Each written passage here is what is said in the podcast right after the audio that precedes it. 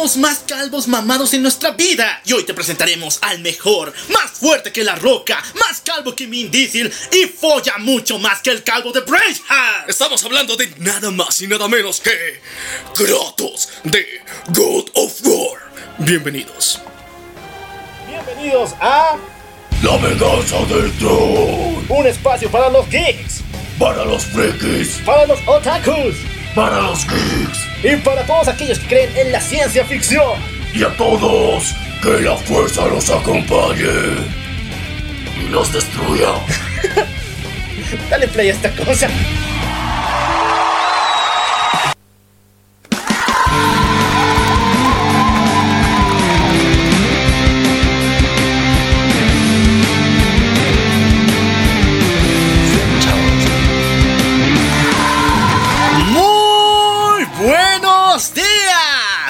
Tardes, buenas noches, buenos viajes trascendentales, buenas fumadas poderosas, buenos topos para ti, también para mí, y buenas waifus para todo el mundo. Yo soy Alakov, Y yo soy Maniac. y esto es... La venganza del troll. ¿Cómo están, chicos? Está bueno, el efecto está muy bueno. ¿Cómo están, chicos? Primera semana, ¿no? Primera semana del año 2021. Técnicamente es la segunda, pero ya, segunda semana del año 2021. Porque tú lo deseabas, tú lo pediste, llorabas todos los días para que se acabe el 2020. ¿Qué crees? Todavía hay pandemia y todavía no se acaba esta pesadilla. Pero te vamos a acompañar. Sí. Vamos a acompañarte en este momento tan doloroso. Así que por favor, estate con nosotros aquí en La Venganza del Troll. El día de hoy vamos a hablar de uno de los personajes más queridos del mundo entero. Por su calvicie, por sus músculos, por su enorme espada. ¿Qué pensabas? vamos a hablar de... Kratos de God of War. ¡Oh, sí, perros! ¡Oh, sí, chicos! Bueno, hola. hola, chicos, ¿cómo están? Ya. Qué bonito saludarles otra vez. Y ahora sí, queremos empezar el año así con todas las. No sé, con todos los power-ups, con toda la mitología griega de. O sea, todo, todo súper mamadísimo así para que todos ustedes lo puedan sentir, sientan el feeling ahí de la fuerza que los está acompañando. Y vamos a empezar con God of War, la trilogía original. La trilogía. Solo vamos a contar la trilogía. Ese es uno de los puntos muy importantes. Pero te recordamos a ti, querido amigo, amiga que nos estás escuchando. Si es la primera vez que escuchas uno de nuestros episodios, la primera parte la dedicamos a las noticias. Y eso generalmente es una hora del programa, donde hablamos de las noticias del mundo geek, freak, otaku y gamer. Pero si quieres escuchar solamente el tema central, que es la cronología entera de God of War, eh, te saltas esa una hora y empiezas a escuchar desde esa parte. Sí, y ahí vas a conocer todo a detalle, a profundidad, cada uno de los secretos que envuelven al señor Kratos. Y. Sí, bienvenidos al cielo, hijos de puta, porque la van a gozar porque este men se fue hasta el Olimpo. Pero chicos, ahora sí, necesitamos hablar de cosas importantes. en nuestras redes sociales, en nuestras plataformas tenemos muchas sorpresas porque enero empieza de Infanta. Oh, sí, perras. A ver chicos, tenemos mucho, mucho material este mes para ustedes porque ustedes lo pidieron. Tenemos más anime, tenemos todavía el cómic de The Voice y vamos a seguir con las traducciones de Meriwether. Pero vamos a empezar primero que tenemos los días lunes. Oh, sí, chicos, porque ya estamos a, a la mitad de la temporada, pero sí, lo disfrutamos en grande. Cada lunes estrenamos un episodio de Prison School. Primera temporada, sin, Marrano. sin censura, chicos, sin censura.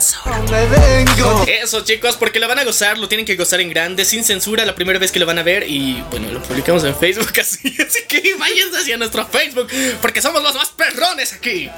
Y bueno, los días miércoles se vienen con muchas sorpresas porque ha vuelto. Lo han pedido mucho en 2020. Se quedaban con la duda de cómo va a terminar. Y ahora ya llegó.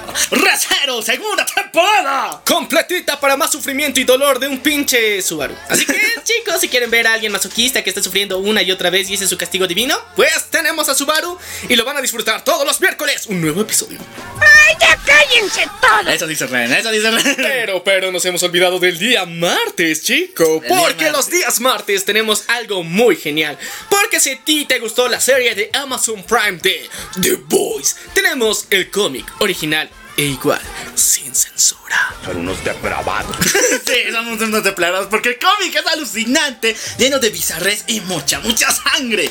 Ahora, se vienen muchas sorpresas, entre ellas todo, creo que se fue para el día domingo, ¿no? Creo que sí, chicos. El domingo estamos hardcore, estamos on fire, estamos muy geniales dentro de nuestras redes sociales.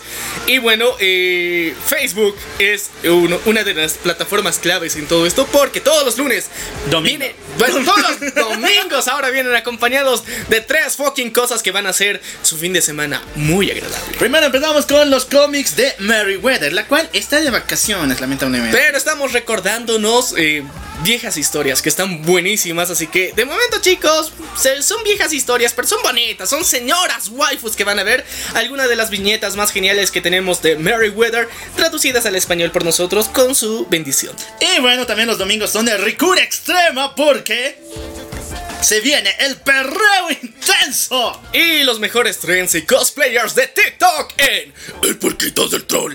Y- Coin, coin, coin, coin. Ahora sí, como super estreno. Nadie se acordaba de él, ni su mamá se acordaba de él, se lo he puesto. Pero ya está aquí, ya acaba de cenar sus dos capítulos. Aunque legalmente, y Ilegalmente. fue una prueba extraña allá en Japón que fue filtrada aquí en Latinoamérica, en HD por si acaso. Pero oficialmente, se estrena en nuestra página Mushoku no Tensei. Para muchos, el mejor Isekai. Para mí, eh, más o menos. Sí, pero o sea, chicos, o sea, es supuestamente el besto y se cae. Si quieren conocerlo, vayan a nuestra página de Facebook todos los domingos. Van a tener una nueva dosis de Mushoku no Tensei. Y eh, les va a interesar, a ver, danos un resumen como, como lo hiciste, o sea, así de los épicos. Bueno chicos, esta historia se trata de un gordo cuarentón virgen de 44 años que se muere en el funeral de sus padres mientras hacía una buena jaladita. Pero de esas brutales, se muere haciendo eso, se, mu- O sea, en vez de me vengo, se fue. se fue y renace en el cuerpo de un bebé en un mundo medieval llamado Rudeus Greyrat. Ese chico como tiene mentalidad de adulto, ese es su superpoder. Se idea todo para tener una adolescencia y una adultez llena de mujeres, dinero, drogas y mucho poder. Pero todo se va a la shit. Todo se va a la shit. Es un Isekai, ¿qué esperaban?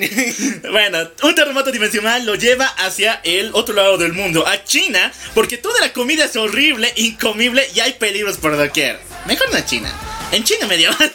China medieval, ya.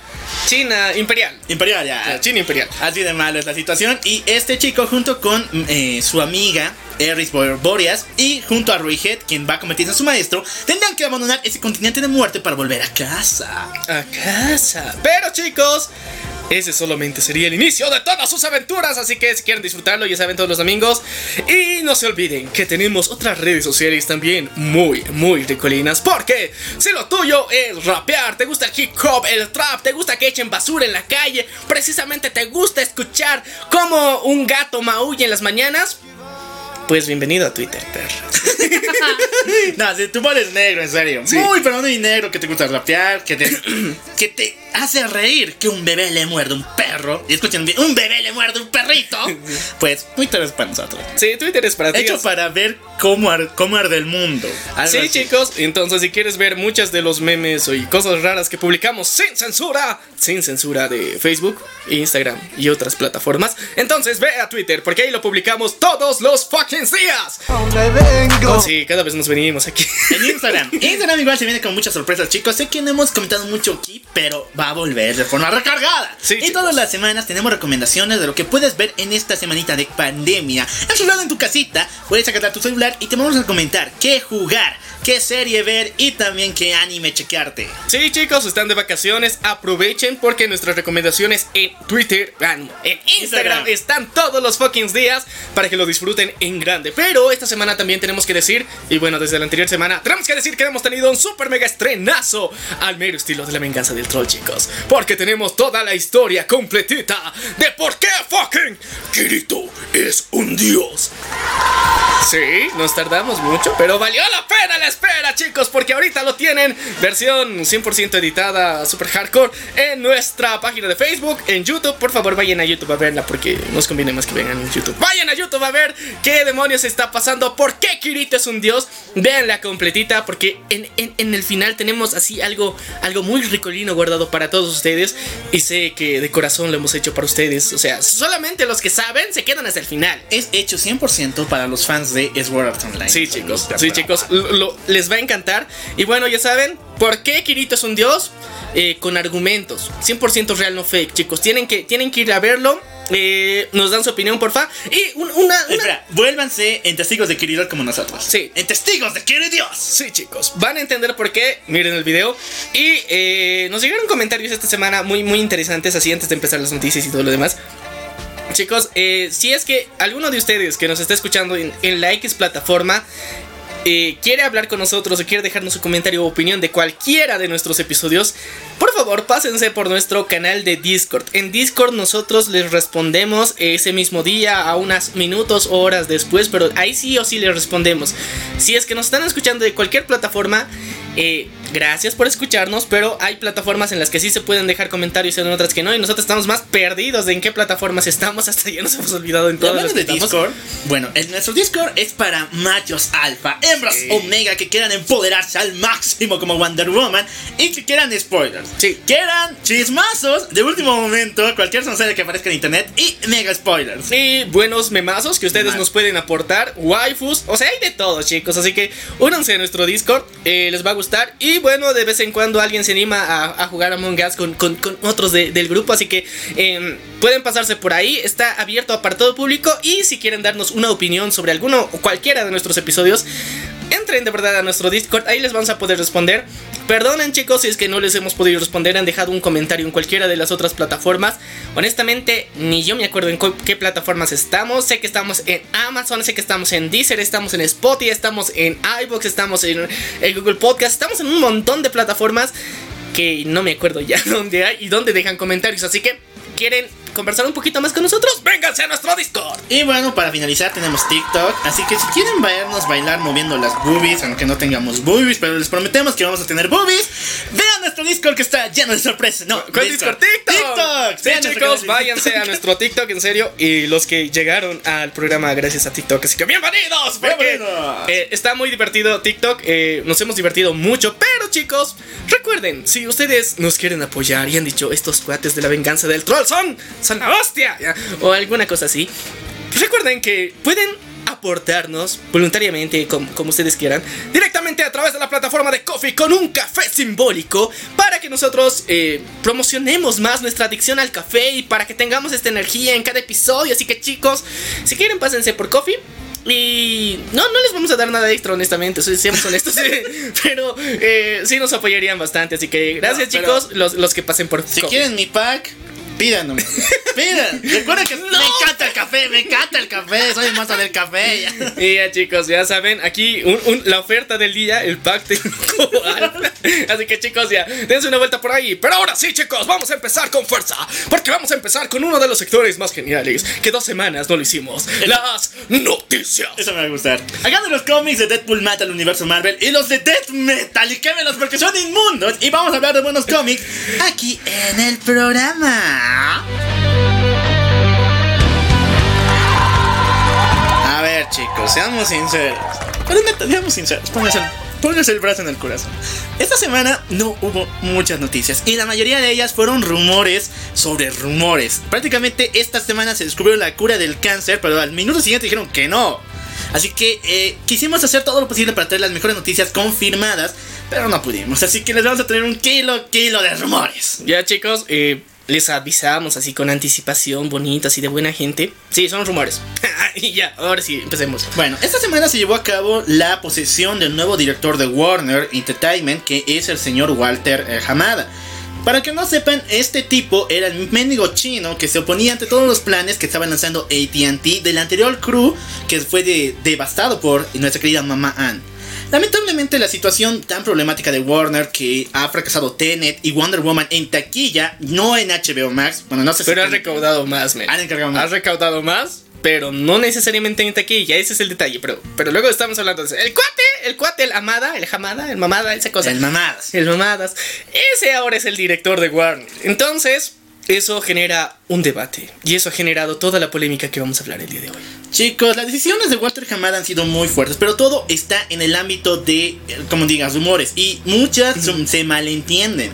Porque se ha hablado de que van a volver a traer a Michael Keaton a la continuidad del universo DC actual.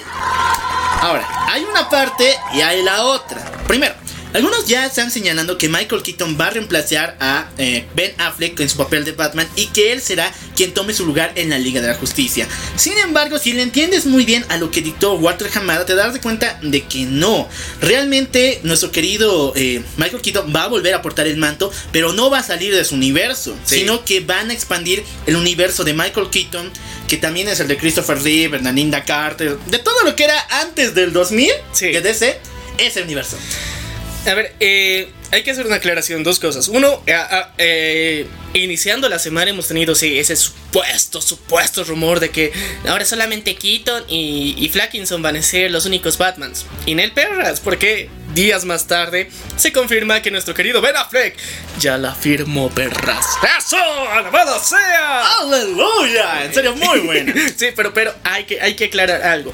Eh, el tío Affleck, uno, va a volver como Batman para eh, la Justice League Snyder Cut. Ya ha filmado las escenas adicionales, todo cool, todo bien. Ahora, lo que ha firmado ahora se supone que eh, tanto para Michael Keaton como para Ben Affleck es su aparición en The Flash.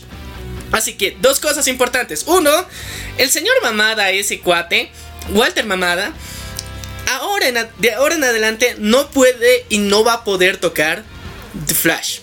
Porque recordemos que con ese pelotudo casi no se hace Flash. Así que la película de Flash está salvada, está asegurada y sí o sí, Batfleck va a aparecer. Bienvenidos al cielo, hijos de puta.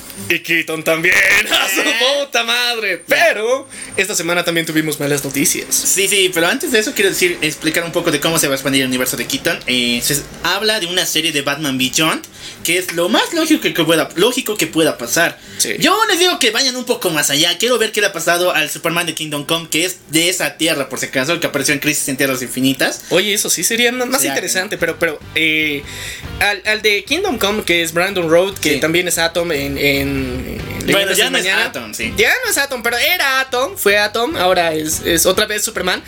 Eh, yo creo que a él se lo puede ex- expandir en una serie. Una serie de Kingdom Come, imagínate. Y, y lo puede hacer la CW, porque no necesita demasiados efectos. Sí, ¿no? Sí, También algo con Linda Carter. Pues, ahorita que está de moda, ya apareció en el, la escena post de Wonder Woman. Sí, pero. Oye, ya. Hay, o sea, con Linda Carter ahorita hay que sacar todas las oportunidades. Porque luego se nos va y ya no vamos a poder. Digo, sé. Pero es que sí, pues eso pasa. Pero ya, la cuestión es que, chicos, estén atentos. Te llamaste vieja mi wife. Pasemos a la siguiente noticia, chicos. Noticias malas, malas, malas. Porque el médico Walter Mamadas, Walter Hamada, alias, eh, señaló de que ese es el último proyecto que va a dirigir Zack Snyder. Sí, después de esto ya no quiere verlo en ningún proyecto tanto de Warner como de HBO Max. Pero ante esta noticia, el señor Jason Jason- no me acuerdo bien, el es el presidente de HBO Max, él dijo ni mercas. La Justice League se respeta, papá, porque yo firmé para serie, secuelas y todo eso, y eso me lo tienen que cumplir. ¡Oh, y quien sí, tiene que estar a cargo de esas madres ¡Oh, es el tío Snyder, pues. ¡Oh! Snyder God, como le dicen los compas. Ya me como le dicen los creyentes. Eh, Chicos, eh, yo sé que Snyder ha hecho cosas bien raras, de hecho vamos a hablar de una después, pero... Él es el único que puede manejar la Liga de la Justicia. Todos los demás han fallado. Y no solamente hablo de Josh Whedon, sino de Justice League Mortal, que era un proyecto ya por el 2000. La primera Justice League de Bruce, la de este cuate, eh, la de Johnny Depp. No, la- el amigo de Johnny Depp. Tim Burton. La de Tim, Tim Burton, Burton, también ha ah, sí. fracasado. Nadie ha sabido manejar a la Liga de la Justicia, solamente Snyder. A ver, yo, yo digo que, o sea, lo, lo del tío Zack, eh, tenemos que calmarnos un poquito. Porque, uno, ni la pinche Justice League Snyder Cut se ha estrenado. Mm, Cuando se está. estrene, ahí vamos a dar, o sea, un putazo en la, en la cara de Walter Mamadas. Y, y para que le, le dé una mamada a Snyder, ¿ya? O sea, vamos a ver. No te vayas, papi, no te vayas. Sí, o sea. Y ahí va a cumplir su apellido. El Walter Mamada. Sí, porque, o sea, literalmente el tío Walter se la va a tener que mamar a Snyder para que se quede. Porque eh, sabemos lo brutal que es. Ya sabemos que van a venir Marvelitas, este es plagio, pero no, esa fue la idea original. Y tenemos un episodio que le hemos dedicado hace mucho tiempo a la Snyder Cut, hace más de dos años.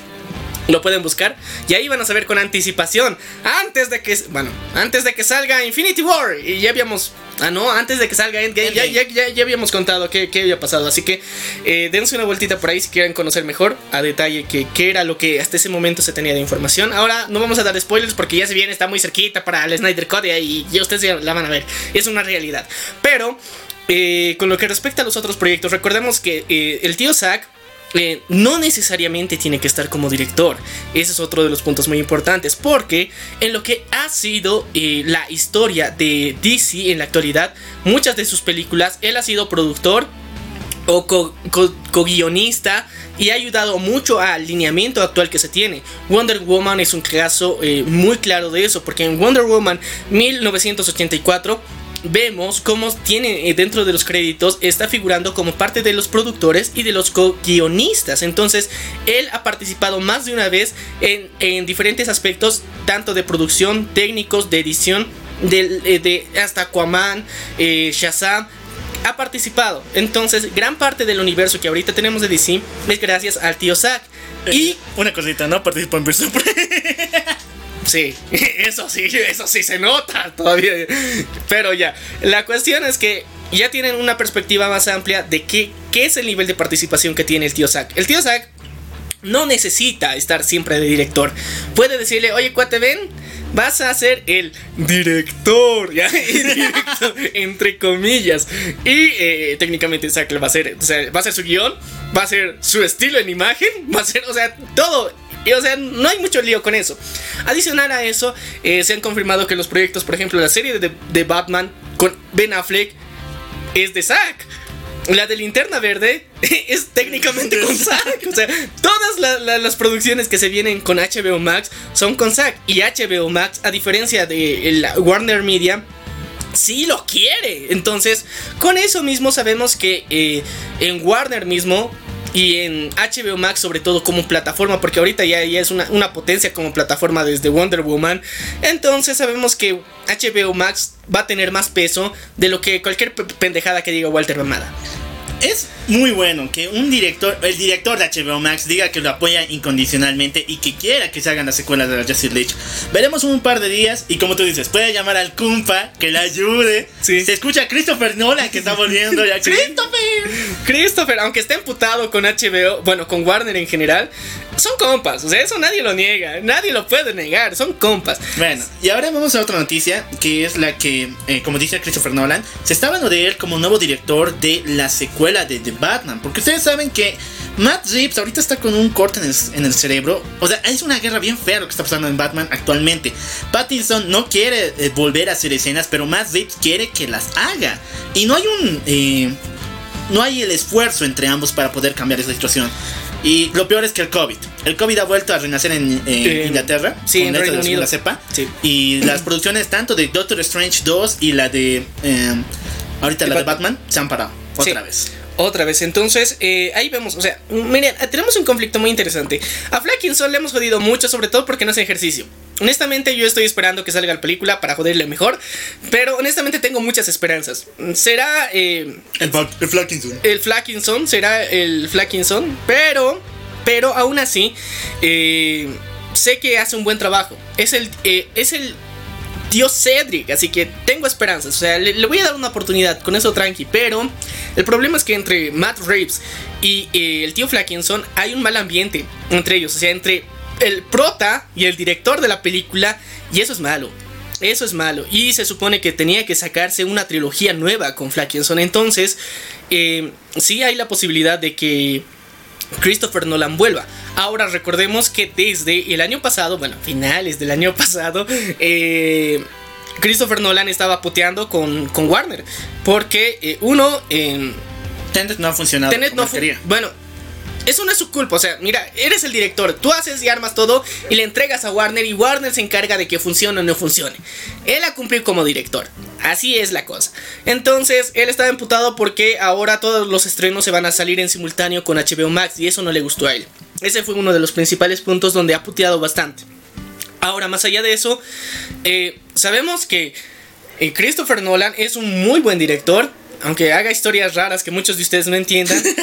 ya, o sea, sé que, o sea, cuando si me dicen una película de, de Christopher Nolan, esa sí necesita una explicación de cuál es el final. Te, te la acepto. Pero no vengan con otras mamadas. Y el punto es de que después de eso, o sea, sí es muy probable de que Christopher Nolan ya dirigió anteriormente la trilogía de Batman. De Nolan, obviamente. Y, señora, señora obra maestra que hizo. Pero ahora dentro de meterse en el papel de, de Reeves, creo que va a estar un poquito complicado porque, o sea, Christopher Nolan tendrá una visión muy peculiar, medio oscura y todo lo que quieras. Pero no es fuerte en la violencia tan, tan, tan agresiva. Él es más metafórico. Entonces ese va a ser un problema porque Reeves iba a mostrar violencia explícita y The Batman va a ser clasificación R. O sea, son, cosas que en, en el terreno donde todavía no hemos visto a Christopher Nolan como un fuerte y que generalmente no ha trabajado en eso. Ahora sí sería una, una interesante oportunidad para ver cómo lo maneja. Ah, sí, papu. Así que eh, vamos a estar avisándoles cualquier cosa, pero de momento de Batman eh, se ve un poquito turbio y se va a retrasar un poco más. Bueno, tenemos dos noticias de Wonder Woman. Primero, ya empezó la producción de Wonder Woman 3, ya se está escribiendo el guion. Y esto va a raíz de las críticas que Patty Jenkins, la misma directora, ha hecho sobre su trato que ha recibido en Warner para la producción de Wonder Woman 1 y Wonder Woman 2. Ella dice que todo es culpa de Warner otra vez. Estrenarlo en cines fue su culpa, llevarlo a HBO Max. O sea, se unió a la línea de Nolan de decir que todo esto que está viviendo Warner en la actualidad, el fracaso en taquilla, es culpa de Warner. A ver, chicos, a ver, un ratito antes, explicaremos qué, qué putas está pasando. Porque, o sea, según nosotros todo bien, según nosotros todo cool. Porque miren, eh, nosotros lo, lo vemos en el cine o pirata. Y nosotros salen pirata más rápido. Entonces estás de, ok, listo, lo veo en full calidad. No tengo que esperar a ver lo, lo graba- lo mal grabado del cine. Ya. Pero ¿por qué hay tantos directores que están puteando tanto contra Warner? Y porque sus películas salgan primero en HBO Max y no se estrenen en cine, bueno, se estrenen en cines en simultáneo.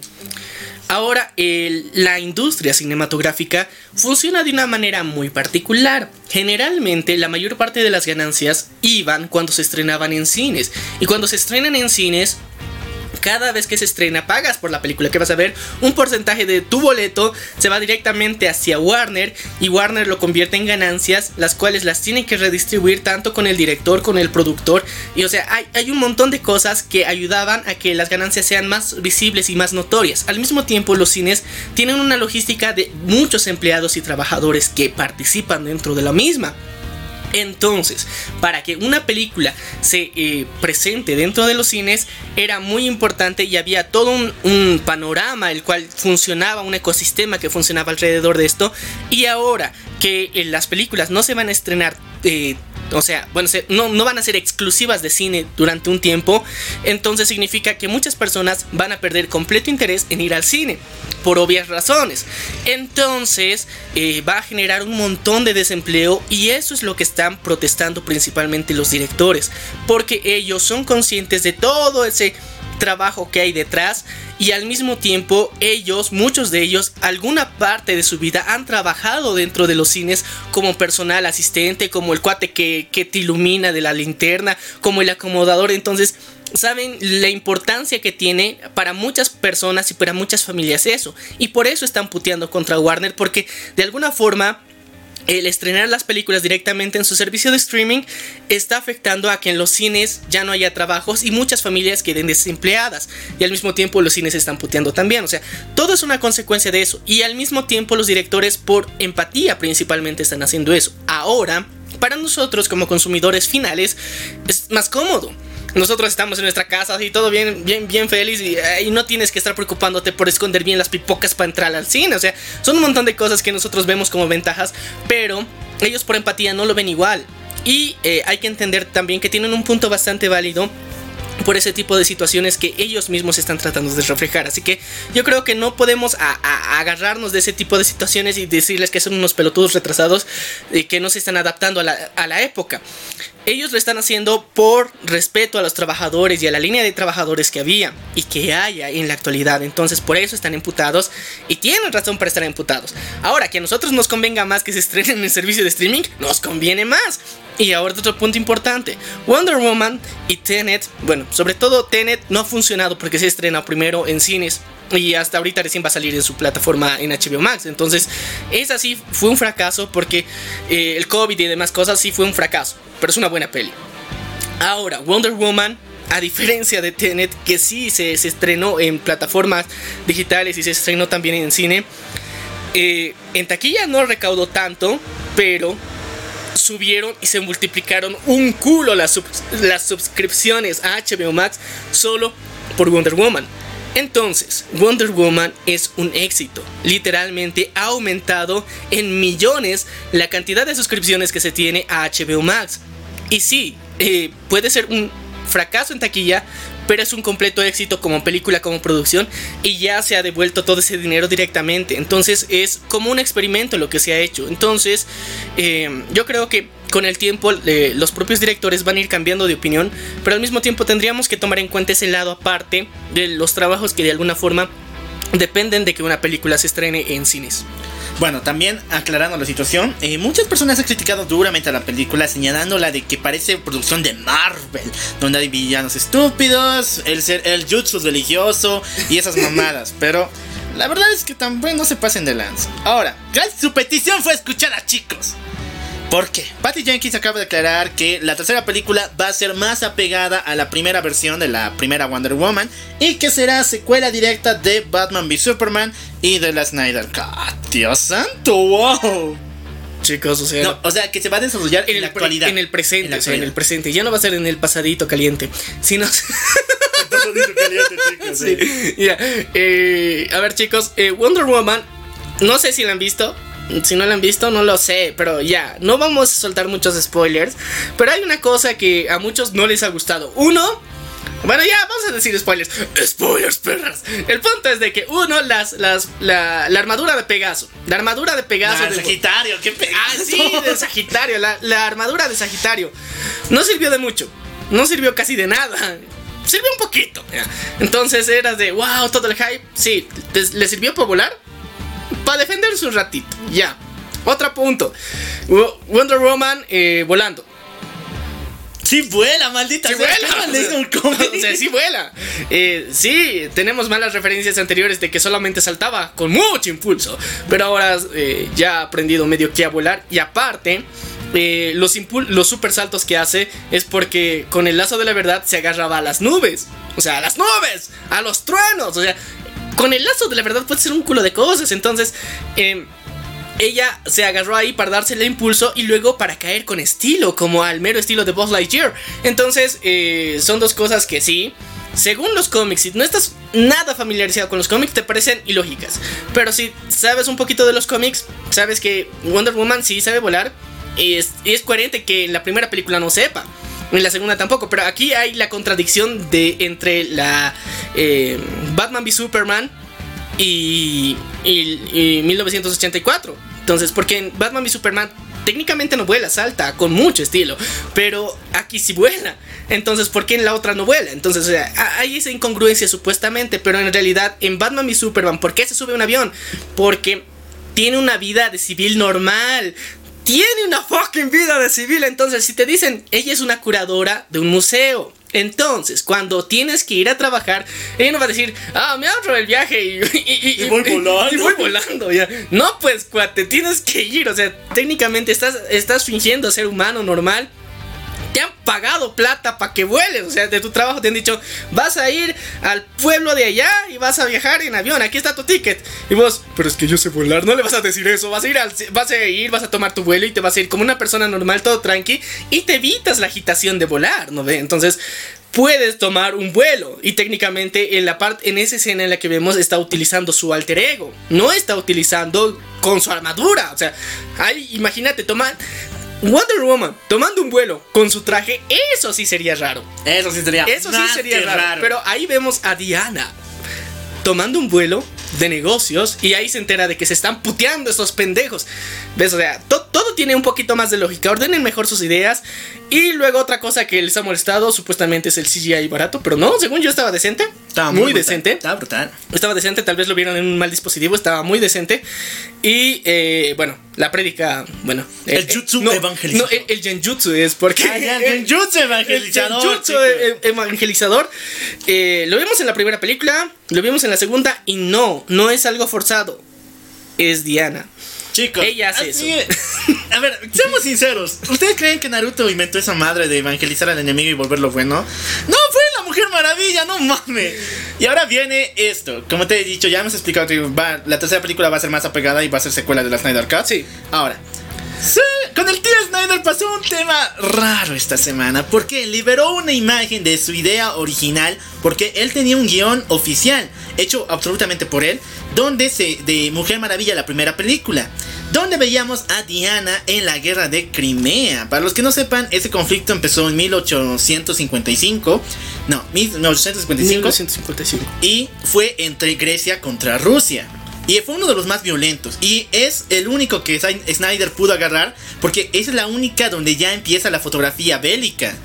O sea, desde ahí empezó ya a fotografiar las guerras, porque antes no existía la fotografía. Entonces él consideró que era un momento adecuado como para que haya una fotografía en, En la que- Grecia, de en padre. Grecia aparte y aparte una brutal foto y esta foto se ha utilizado dentro de Batman v Superman en la primera Tenía que aparición utilizarse. Mm, se ha O sea- utilizado hay un vistazo de eso solamente que no es este se ve pixeleado nada más Ah, no, sí me acuerdo. Sí, Es la es misma, la sí. misma foto. O sea, en Batman v Superman se muestra cuando se buscan las referencias a Wonder Woman, eh, el tío Bruce.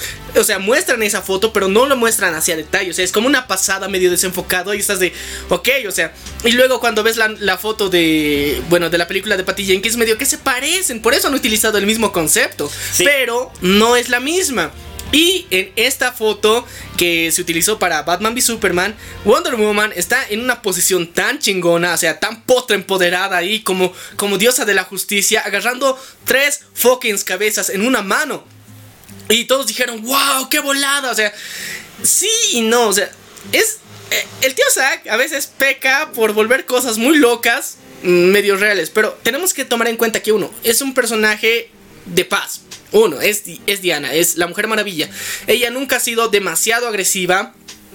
Si bien tenemos eh, universos paralelos donde se ha vuelto loca y... No, ha y también en el canon. Recordar lo que pasó con Maswell Lord. Así, ma- también con no, Maxwell Lord, eso sí era muy feo, en los cómics de Maswell Lord le rompe la, la el cuello, cuello. completamente y sin, Sin sin, pausa. Y otra también ha sido en la New Frontier, que es en el supuesto canon de lo que sería la después de Crisis Infinita, no, Crisis en Tierras Infinitas, donde eh, se une al ejército de mujeres de Vietnam y ahí solamente matan hombres y hay ejércitos de hombres muertos en pilas, en puestos en estacas. ¿Y quién hizo eso? ¿Las mujeres? Pues no, también. Wonder Woman lo hizo. Ya, eh, el punto es que, miren, o sea, no es tan volado ese tipo de ideas, pero eh, lo que se quiso hacer dentro del universo eh, cinematográfico de DC, vimos cómo se hizo un cambio. Y el tío Zack dijo, ok, esta cosa está muy volada. Llegó Patty Jenks, le dijo, men, esto no se puede hacer, está demasiado drogado que, que puedas hacer esto. Se, supone que hay que motivar tiempos de paz, esto no es tan family friendly. Y además quiero que a las mujeres les guste esto. Así que dijeron, ok, le vamos a bajar de huevos un ratito y vamos a corregir el guion.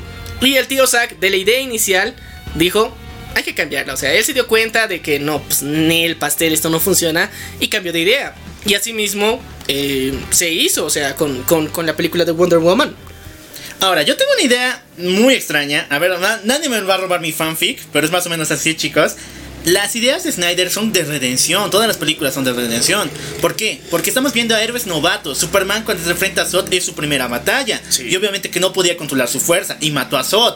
Pero después les aseguro que no va a volver a matar porque va a aprender esa lección. Batman lo mismo. Ha tanto tiempo siendo el vigilante de Gotham. Siendo brutal, asesino. No, no, no siéndolo. Se muere Rodin y agarra ese sentimiento. Pero conoce a la liga y tiene su redención. Diana iba a pasar lo mismo. Seguramente, según Snyder, iba a ser violenta. Pero iba a mover un momento, conocía a Trevor seguramente y le llegaba su momento de redención. O sea, O sea, lo que quiere mostrarte Snyder es que las, los héroes que nosotros conocemos no son perfectos, pero pueden llegar a serlo. y bueno, esa era la idea inicial. Y aparte, recordemos que no es que todo se haya arruinado, ni que Patty Jenkins haya hecho una locura. No, o sea, el tío Zack dijo, ok. Él mismo dio declaraciones de que él está muy conforme con el trabajo que hizo Patty Jenkins. Dos, le ayudó 3, le dio plata para hacer sus pelis. Así que yo digo que aquí no hay, no hay ningún conflicto de intereses, ninguno se está peleando con el otro, todos se llevan bien. No, y de hecho hubo, o sea, no hay conflicto de intereses, pero hubo mucha ayuda de Snyder. Porque Sí. ya se ha filtrado el primer guion de, Pat- del que tenía Patty Jenkins, que era original de ella. Si tiene, la película es prácticamente la misma, todos los actos de acción son suprimidos. Todo es cambiado por diálogo y una que otra patadita nomás. Pero todas esas escenas donde Wonder Woman patea a ese na bueno, a ese nazi, a ese soldado por la ventana, la pelea contra Ares, todo eso fue agregado por Snyder y son sus ideas propias. Y bueno, o sea, la, la bajada de tono que tiene Wonder Woman, así de golpe de, de- de la, del genjutsu evangelizador. Del Genjutsu evangelizador. Ese se la sacó Patty Jenkins. Así que eh, a mí no me gusta mucho eso. Pero tenemos que aceptarla que es Wonder Woman, ¿eh? y así lo hace. Y en los cómics más de una vez da un discurso súper motivacional, entonces hay que aceptarlo como es. No será algo que me guste demasiado, pero el resto de la película está bueno. Así que ya, continuamos con noticias porque también pasó algo muy curioso. Eh, A ver, chicos. Ray Fisher ya no está. Ay, no, Dios, santo, para- voy a llorar. ¿Por qué me dices las cosas? Ya, pero ya, a ver, chicos, eh, nuestro querido Cyborg eh, le votaron de, de The Flash. No, pero hay que explicar el porqué. Ahorita, este mendigo de Walter Mamadas, Walter Hamada alias. Chicos, este desgraciado estaba en la investigación que pidió Ray Fisher para investigar a George Whedon y de todo el manejo, todo el abuso y todo el sobrecontrol que tenía sobre los actores y la película de Justice League del 2017. Y, es verdad. Y también de espionaje industrial. espionaje industrial. Y lo acusaron de tal forma que incluso llegó, ya están los federales buscando. Él, cuando llegó, llegó a la presidencia otra vez, se quiere agarrar con todos los que han discutido. Le hizo callar a Ezra Miller, a Ben Affleck, a Henry Cavill, incluso creo que feo, lo horrible lo ha tratado cuando se encontró con él. O sea, ahorita lo que quiere Walter Hamada es de- decirle adiós a toda la Liga de la Justicia actual. Para que vuelva Keaton y toda su nostalgia y cree otra. Es lo que yo creo, pero no estoy muy seguro. Lo sea, importante es que no, no, no. quiere trabajar con los que le han acusado. Sí. Y eso es toda la Liga de la Justicia y todos los que trabajaron allí. Eh, a ver, chicos, sepan que tarde o temprano hay justicia divina. ¿ya? Liga de Justicia. la Liga de la Justicia precisamente, así que eh, van a pasar cosas buenas. Yo, yo no estoy muy preocupado por eso, pero lastimosamente ahora se ha confirmado que eh, Ray Fisher ya no va a estar presente en The Flash. Su última aparición técnicamente va a ser en la Snyder Cut. Eso, y ya. E- es tan simple como eso, pero es también muy triste porque, o sea, faltaba la película de Cyborg. Faltaban las apariciones que tenía que hacer porque él iba a ser una pieza interesante e No, importante era para la clave, porque en la Snyder Cut, Snyder ha dicho mil veces que él es el protagonista. Y eso Sí. es brutal. O sea, en la Snyder Cut. Yo, yo digo muchas cosas desde que se estrena el Snyder Cut. Ahí van a cambiar un culo de cosas. De momento todos son divagaciones. Y el Walter Mamadas no sabe la que le espera. Le, le va a dar una. un- un- un- un- así uno muy duro por detrás. Y le va a doler. Le va a doler. Pero. Meta la investigación, en serio. Este maldito George Whedon, eh, Jeff Jones y este cuate, Michael Bendis, esos cuatro. Porfa, sáquenlos de DC, sáquenlos de Warner. Sí, pero ya. eh, eso con el tiempo. Ya, ya sucedió una vez. Va a volver a suceder, chicos. Ah, Así que to- ya. todo tranqui con, con nosotros. Ya hemos visto milagros suceder. Milagros de DC. ya. Así que todo tranqui. Ahora sí pasemos a otras noticias, porfa, porque ya Ah, nos no. hemos emocionado mucho. Hay más noticias de cómics, pero no de DC. Pero más o menos son estúpidas. ¿Por qué? El youtuber Andrés Navi acaba de publicar su primer cómic. cosas. el No, cómic acaba. se- eh, Hace, hace un buen de semanas, pero ya. Bueno, hace tiempo acaba de publicar. Se llama Entre Ra- Navi y el Estrerrayo. Bueno, pendejadas que se le ocurrieron. Así que hablemos de otra cosa. Por favor, en serio, esta cosa me da, me da cringe. La CW sigue viva, sigue viva, da pulsaciones la maldita. y Diana lanzó el nuevo tráiler de Superman and Lois que se ve alucinante. Genial. O sea, yo tenía bajas expectativas. Lo había dicho muchos episodios, pero bueno, me, me callaron la boca y lo admito. Pero también eh, eh, ya nos dieron vistazo de nuestra querida nueva Batwoman, The New History. ¿ya? ¿Y horas de qué? ¿En serio? Ya. Ni modo, hay que ver. Esa morenaza, quiero verla en acción, nada más. Bueno, Superman se ve increíble. Creo que va a tener partes de lo que es Crisis Infinita, porque se ven los cristales de la realidad. Sí. Y eso es uno de los momentos más brutales en la historia de DC con Superboy Prime. Imagínate Superboy Prime. No, ya, no creo que almancen tanto. Ya, ya, ya, ya, pero ya, dejamos, dejamos de lado eso. Ahora, vamos a Titans, porque Ay, Titans... A ver, estos rumores, rumor platicar. Hay, hay rumores. Uno, eh, ya sabemos que hay un rumor de que va a aparecer el Joker. No, ya está confirmado Joker. No está confirmado. Estaba a ver, está- hemos dicho Joker, Lex Luthor, Black, está O sea, pero, Blackfire. eh, o sea, el Joker no sabemos quién lo va a interpretar. Ah, eso sí, no se sabe. No se sabe, o sea, sabemos que va a aparecer porque está Jason Todd y necesita sus palanquitas. Una buena dosis. Una, una buena dosis de amorcito duro. Pero eh, no sabemos quién lo va a interpretar y no sabemos si específicamente en la, se- en la ter- segunda, tercera temporada de Titan vamos a ver los palancazos. Porque han dicho también que se va a sacar otra, otra serie. eh, independiente de solamente eh, Red. Hood. Entonces, eh, tenemos que esperar eso. Adicional a eso. Ahora, eh, dentro de, del universo que estábamos viendo de Titans, se cree que para la cuarta temporada vamos a tener la posible aparición de Batwoman. Pero no la Batwoman morenaza que nos quiere presentar de, de Kibo de la CW. ¡Aleluya! Esta vez de DC Universe y HBO Max, su propia Batwoman. Sí, chicos, eh, estamos agradecidos. Oye, es raro, porque en la tercera va a aparecer Batgirl y después va a ser Bat- Batwoman. Viejo, o Ya, sea, yo estoy más que contento. es, es- es una serie de la DC Familia.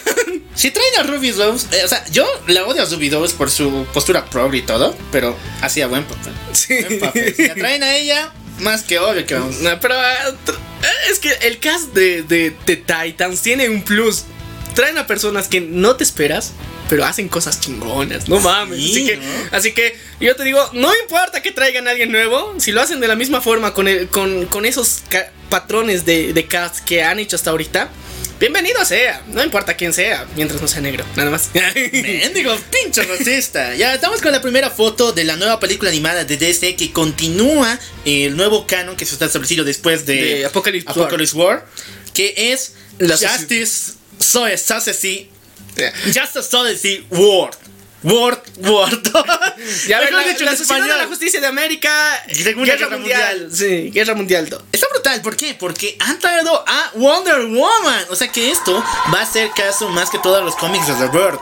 Sí. Porque recuerden que en The Bird han cambiado el lugar de Superman, bueno, el de Superman por el de Wonder Woman, siendo la líder de la Sociedad de Justicia de América Y la primera heroína. y la primera heroína. Entonces va a estar increíble. Y eh, ahora sí, chicos, si no conocen a la Sociedad de Justicia de América, vean el episodio y escuchen el episodio de Doomsday Clock. Clock. Ahí te los contamos quiénes son esos desgraciados y por qué los amamos. Ah, no meten la tranca porque ya- ahorita los spoilers me salen por la boca. Spoilers, perras. Chicos, al final de Death Metal, que es supuestamente la nueva crisis que ha aparecido, aparece una tierra. Una tierra dedicada completamente a la sociedad de justicia. Se llama Tierra Alpha. Y si esto, lo bueno, si ven en esta película que está ahorita con Robert y saltan a lo que sería lo de Death Metal o Feature Start que de espada está. Brutal, chicos. Está Chicos. increíble esa nueva tierra. Eh, es, o sea, Death Metal nos ha hecho muchas cosas malas.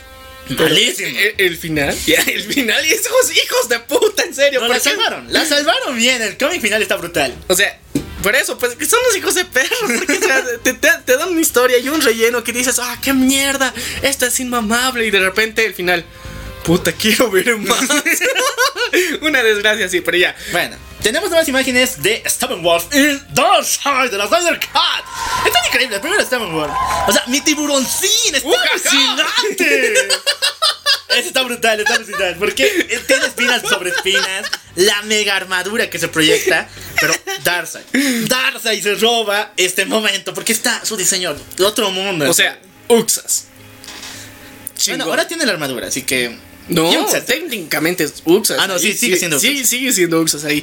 Pero, o, o sea, chicos, eh, Darkseid, había muchas formas de cagarla. Ya hemos visto que el tío Zack la cagó con Doomsday. Doomsday se ve del nabo, se ve horrible. Eh, yo hubiera preferido mil veces que utilicen el mismo diseño de, de- del Hulk rojo de, en la película de Hulk. Ah, no, ese era Abomination. De Abomination, o sea, Abomination como Doomsday, así. De putísima madre. sí. Pero no, eh, la cagaron, ya. Pero a Uxas, alias Doomsday. Ah, no, alias Darkseid, alias Darkseid. Se ve chingón de putísima madre. Tiburoncín, jaja, está de buenísima madre igual. Stephen. Wolf, Stephen Wolf, ya. Versión tiburoncín. Eh, está genial. No sé, hubiera preferido un término medio entre el diseño de Whedon y entre el diseño de Zack, pero ya, eso es otro tema. La cuestión es que este es el oficial y está chingón igual, está interesante. Y, y bueno, ya, ya lo vemos con render completito, bien, bien en Full HD 4K. Y bueno, con esto finalizan las noticias del mundo de los cómics. Ahora sí, tenemos noticias del mundo otaku y con eso acabamos. Bueno, hay una noticia chiquita del mundo gamer, así que Ya, ya, ya. prepárense, chicos. Sí, porque aunque publiquemos mucho anime, no hablamos de anime en el programa. Pero, a ver, entiendan, publicamos anime porque creo que es lo único que no pueden quitarnos. Si publicábamos la serie de Titans, que nos encantaría, o la de los Teen Titans de los 2003, nos van a borrar la página. ¡Pinche, pinche! Su carita. Así que chicos, eh, bueno, eh, publicamos anime, pero es que son historias buenas también, así que... No, tampoco les traemos basura. Mira, Sí. todo lo que hemos traído. Co- cosas ricas, sí. cosas buenas para cultura general. Pero ya, el punto es de que en anime tampoco hubieran demasiadas noticias. Y bueno, ya saben, muy pronto vamos a estar sacando algún episodio de anime. Pero de momento, vamos a darnos un respirito. Porque ya hay mucho en nuestra página. Y bueno, chicos, las noticias van con el primer trailer de Zombieland Saga, la cual causó trending topic. Sí. O sea, Dios, por cómo unas pinches idols se vuelven en trending topic. Solo por una una palabrita. Zombieland Saga 2. ¡La venganza! ¡Ay, no mames! Ya. Y todo el mundo se preguntó, ¿puta qué se van a vengar? ¿Qué van a vengar? ya, los que han leído el manga ya saben lo que pasa. no, méteme la tranca. Eh, no des muchos spoilers. Ya, chicos, hay un grupo de idols que se va a enfrentar contra nuestras queridas muertitas. Listo. Y nuestra amada Ai tiene un problemita con la líder de estas idols. Así que va a haber una especie de complot. Y venganza. Pero como esta es Zombielandia, chicos, esto va a irse por un camino bien loco. bizarro ya. Ahí No. lo dejamos, ustedes véanlo. Bueno, llega para abril, así que ustedes chicos, lean el manga para saber de quién se van a vengar las muertitas. Faltan, faltan cuatro, bueno, tres meses casi, así que disfrútenlo. También hemos tenido ya el estreno de, de la primera parte de la película de Sailor Moon. Eh, eh, ya está en videos, ¿no? Eh, en páginas eh, de no por. Ya está en next videos, chicos, busquen. Búsquenlo, no vamos a dar spoilers. Eh, sí que sé que muchas personas lo dieron, pero vamos a dar una explicación luego. Les vamos a dar otra semanita más para que lo vean, nada más. Sí, chicos, chequenla. Chequenla. Está, sí, está buenísimo. Vamos a pasar al mundo gamer con la única noticia de este mundo. Chicos, es en serio, es que hubo tantos rumores, tantas mamadas ya. Como que van a, por ejemplo, que Cyberpunk 2077 ha perdido el 70% de sus usuarios. No le creo. No les creo. A ver, chicos, eh, un- una cosa con Cyberpunk. Nosotros hemos dicho, ah, sí, Cyberpunk, sí, su puta madre va a venir Cyberpunk. Una semana para Cyberpunk. Tres días para Cyberpunk. Y después no hemos dicho nada desde ese entonces hasta la actualidad. Pero, chicos, Cyberpunk es un buen juego. Lo malo es tu consola. No mames, consola, en serio. Te los repetimos otra ¿Cómo vez. quieres jugarte el Cyberpunk 2077 que se estrenó 2020 en tu PlayStation 4, papu? Esa cosa de 2000, no, 2002, dos- no, 2014, 14, 15, no mames. Así que chicos, eh, si la juegas en Play 4, Nel pastel. Si la juegas en Play 5, Nel pastel. Si la juegas en Xbox Series, Nel pastel. Jugala como los dioses. ¡En PC! Ah, Así que, bueno, sé que muchos de ustedes les gustan las consolas, pero si quieren de verdad calidad, la PC Gamer es lo que tiene calidad. Y aparte es más multiusos, así que... Eh, Jueguenla en PC, ahí ya no tiene. Uno no tiene tantos bugs. Y aparte, yo puedo darle el crédito a Cyberpunk porque ese nivel de personalización de personajes, bro. O sea, ¡Wow! No. ¡Qué miércoles! ¡Qué genial! Hubo memazos donde acaban la cara de Calamardo hermoso, la de Bob Esponja, la de Pico, bro. O sea, tan brutal. O sea, las posibilidades para personalización de tu avatar son brutales. Entonces, chicos, eh, si su sueño ha sido estar dentro de un videojuego, Cyberpunk 2077 ya lo ha hecho realidad. Así que, no sé, es el GTA actualizado, bien hardcore Y con con no por con Upper y con explícito, muy buena historia. 100% explícito a diferencia del GTA. Así que eh, Cyberpunk está bueno el juego. Eh, recomendación. Si puedes jugar en PC Gamer mejor. Si la juegas en cualquiera de las otras consolas, hay riesgo a que te sientas eh, decepcionado. Y puede ser también que tu pantalla sea la el problema. Bueno, vamos a continuar con la nueva consola de, edi- de edición de Año Nuevo de la KFC. KFC no es una empresa de videojuegos, chicos, es un pinche. Es pinche pollo a la broste. Es una empresa de pollo frito y es internacional, pero ya tiene su propia consola de videojuego y tiene capacidad de competir contra la Play 5 y la X Series. A ver, Wow, chicos. eh, todo es más grande que la Nintendo Switch. Mal ahora me compré ya. No, me gusta Nintendo ya. A ver, chicos, eh, eh, eh, es, es bien. O sea, de un volado. eh, Porque, o sea, ¿qué putas hace haciendo Kentucky Fried Chicken, KFC, creando consolas?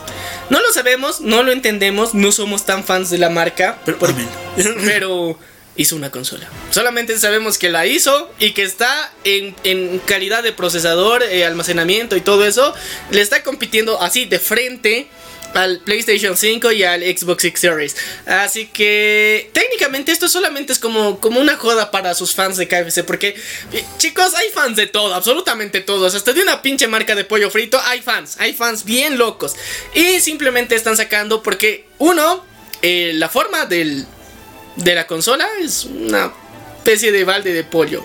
Sí, un balde de, de pollo y ya. Eso, chicos, eso fueron las noticias. Y bueno, como dijo aquí el Maniac, eso fueron todas las noticias de esa semana. Sé que nos hemos paseado con un DC, pero la Maniac nos ha hecho, la tóxica nos ha hecho hacer estas cosas. Y bueno, ahora sí, prepárense. Vamos a hacer un viaje a la antigua Grecia, a los tiempos de dioses, titanes y de uno de los guerreros más poderosos del mu- multiverso. Estamos hablando de Kratos.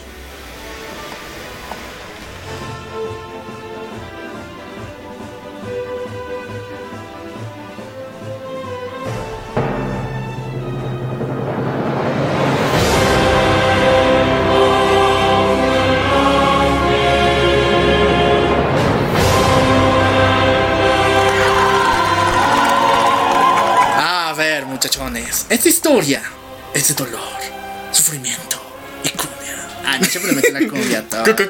¡Cumbia! ¡Perrona! A ver muchachos, en la antigüedad existían seres muy poderosos, los cuales no eran solamente... eh, no, no solamente- no solamente tenían poderes, sino más bien eran los mismos elementos que componían la naturaleza del universo. A estos seres se les llamaba titanes. Oh, sí, chicos, porque, a ver, vamos a empezar por pasos. Eh, gran parte de lo que vamos a hablar en este episodio y en esta cronología es de mitología griega. La mitología griega ha sido uno de los pilares fundamentales culturales a lo largo de la historia, porque se lo plagiaron los romanos luego. Ya. Así, literalmente se la plagiaron los romanos.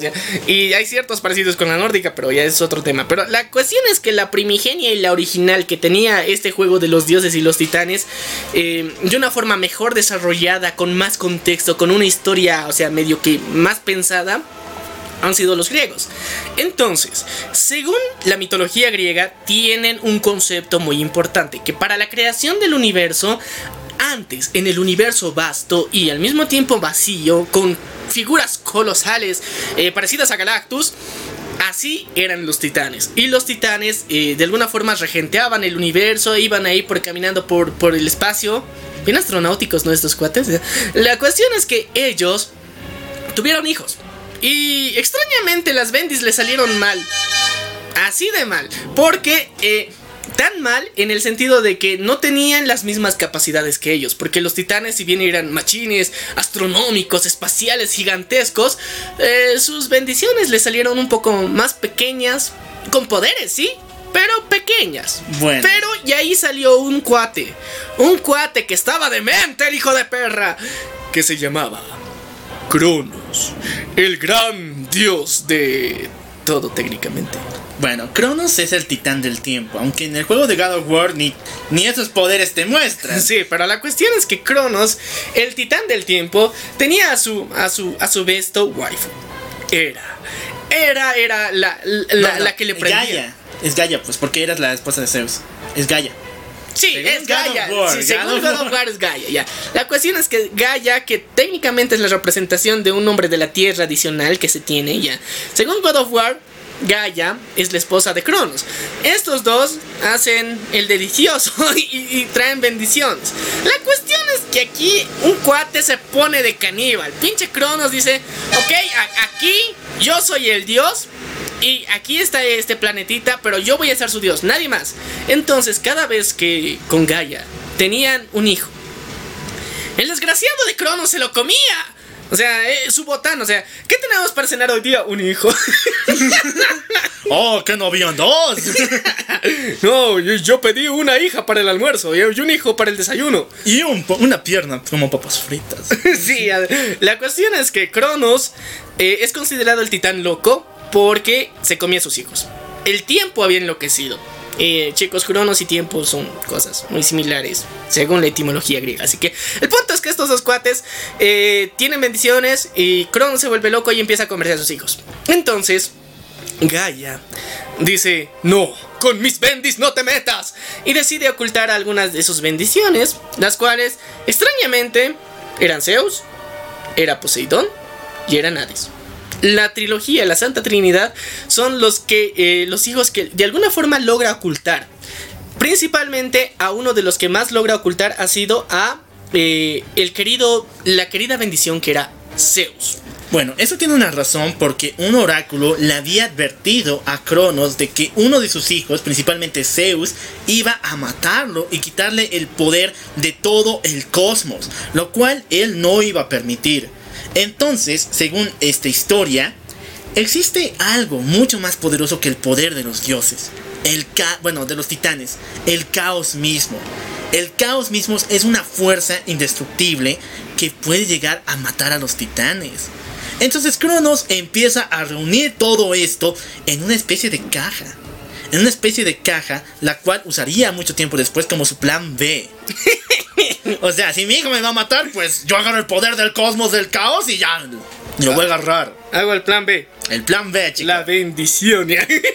Bueno, nuestra querida Gaia. ah, bueno, la, la no, sí que pues Gaia. Gaia. La mamá de Zeus lo esconde de Cronos por mucho tiempo. Y no solamente lo esconde, sino también lo entrena para pelear contra su padre. Porque ella sabe de la profecía, sabe que el destino tiene que ser así. Y bueno, una de las de. eh, bueno. A, a Zeus lo esconde dentro de una de las islas, donde tiene una posibilidad de ser amamantado y criado por ninfas. Ay, por Dios. ya. No, ahí, empezó lo, ahí empezó lo mujeriego. Ahí empezó el mujeriego, pero no solamente fue ninfa, sino leche de cabra. Una cabra eh, le dio de lactar a Zeus. Eso nadie me lo va a quitar encima. O sea, ya, ya sabemos que le dio de lactar a una cabra, pero o sea, no, no es tan raro. Técnicamente nosotros consumimos leche de vaca. O sea, una Pues la vaca cabra, la cabra tenía vida. La cabra tenía conciencia. Tenía conciencia, eso sí, ya. La, la cabra tenía conciencia. Era una cabra vilmente abusada y succionada por un mugre Zeus, ya. Era como de los picapiedra, ¿no? La cabra. ¡Ah, qué horrible trabajo! ¡Qué un trago! La cuestión es que ya ahí empieza lo de Zeus. Ay, o sea, ninfas. ninfas lo crían, lo cuidan, le ayudan, lo curan y al mismo tiempo crece con ese, eh, con ese ambiente de magia y amor a, a la vida como en la tierra. Entonces por eso Zeus crece como un ser semi bondadoso. Bueno, la historia va a continuar porque llegó el momento de hacer justicia. Porque el desgraciado de Zeus había comido a la mayoría de sus hijos. Gaia había salvado a tres. Entonces Zeus hace realidad la profecía, se enfrenta a su padre y logra vencerlo. Pero no de cualquier forma, sino Zeus había enterado de que él había ocultado los males del caos en una cajita. Entonces Zeus lo agarra y lo libera enfrente de su padre para desterrarlo al olvido y destruirlo. Ya, pero que no era su plan B y su plan B acaba de ser. Ese era el plan de. Era el plan de Cronos, el plan B, ¿no? Sí, pero lo acaba de liberar en su frente. O sea, que Pero Zeus había enterado del plan B y se lo liberó en su cara. ya, ¿y ahora qué va a pasar? Porque, o sea, el plan B tiene que te servir de algo. Pues, o sea, lo liberas en tu cara y que. que No, o ¿Qué sea- era el plan? El plan B se fue a la shit porque Zeus se Ah. enteró de él más antes. Y lo usó en contra de, Zeus- de Cronos. Ah, ya. Bueno, chicos, pero aquí pasa algo malo. Eh, ve, sabía. Porque los males del cosmos, el caos mismo, no puede ser domado. Y recuerden que esta madre era más poderosa que los titanes y de hecho es como una especie de enfermedad que les provoca locura, les provoca sufrimiento, haciéndoles ver cosas horribles y queriendo matar a sus descendientes. Y poco a poco esto empieza a nacer en el corazón de los nuevos gobernantes, los diosas. Ok, chicos, ¿qué pasó después? Los dioses hicieron cuchicuchi consigo mismos, guacala. Pero después, chicos, se dieron cuenta de que existía otro. Se existía una nueva raza que habían creado llamada los humanos. Y dijeron, oh, oh, qué bueno están los humanos, ¿no? Mira esa mamacita. A ver, chicos, eh, hay algo chistoso. ¡Marrano! Ah, hay algo, hay algo chistoso. Se supone que, a ver, eh, los humanos eh, fueron creados y a la vez accidentales. Por dos razones. Uno, eh, sí, eh, inicialmente son creados por Cronos para que lo adoren. Esa es la, la- la historia primigenia. Pero eh, los hijos de Cronos, O sea, los dioses. o sea, los O dioses, sea, en pocas palabras, Zeus y sus hermanos. o sea, Zeus y sus hermanos, eh, bueno, a ver, ya, eh, es que esto hay que explicarlo por pasos. Uno, habían los titanes. El titán superior de todos ellos era Cronos, el que go- gobernaba todo. Cronos crea a los humanos. Al mismo tiempo, como había otros titanes, esos otros titanes también tienen, tienen bendiciones y tienen diferentes hijos. Y esos hijos que tienen los titanes son dioses. Es- esos vienen a ser los dioses. Algunos eran hermanos directos de Zeus, otros no tantos, otros eran así medio norteños. Todos ellos generan una especie de, lista de, de puro dioses que representaban diferentes poderes, tenían diferentes habilidades porque eran las bendiciones de otros dioses que eran más poderosos. Ya. En base a eso, eh, necesitan alguna especie de energía extraña. La cuestión es que, como a eh, Cronos genera la principal debilidad de, sus hijos, es súper raro, porque eh, al crear a los humanos, Cronos considera y de alguna forma se nutre de las oraciones de sus creaciones. Siempre y cuando los humanos recen a los dioses, pidan fuerza, pidan su favor, entonces los dioses, y bueno, en ese momento el titán Cronos iba a tener más fuerza, iba a tener más habilidades, más sabiduría. Pero eh, cuando tienen sus hijos y sus hijos se vuelven la línea de los dioses, entonces ellos nacen con esa debilidad innata. ¡Pinche desgraciado! O sea, esa debilidad sin querer queriendo Cronos se las da. Y entonces a partir de eso, eh, los dioses del Olimpo, los dioses griegos, nace, tienen esa debilidad. Y desde entonces en adelante, por eso es tan necesario y por eso se ocupan tanto y están tan obsesionados los dioses con que se les hagan templos, con que se les hagan monumentos y con cogerse humanos. Ok. Zeus un día viajó a la Tierra, o sea, en una noche de...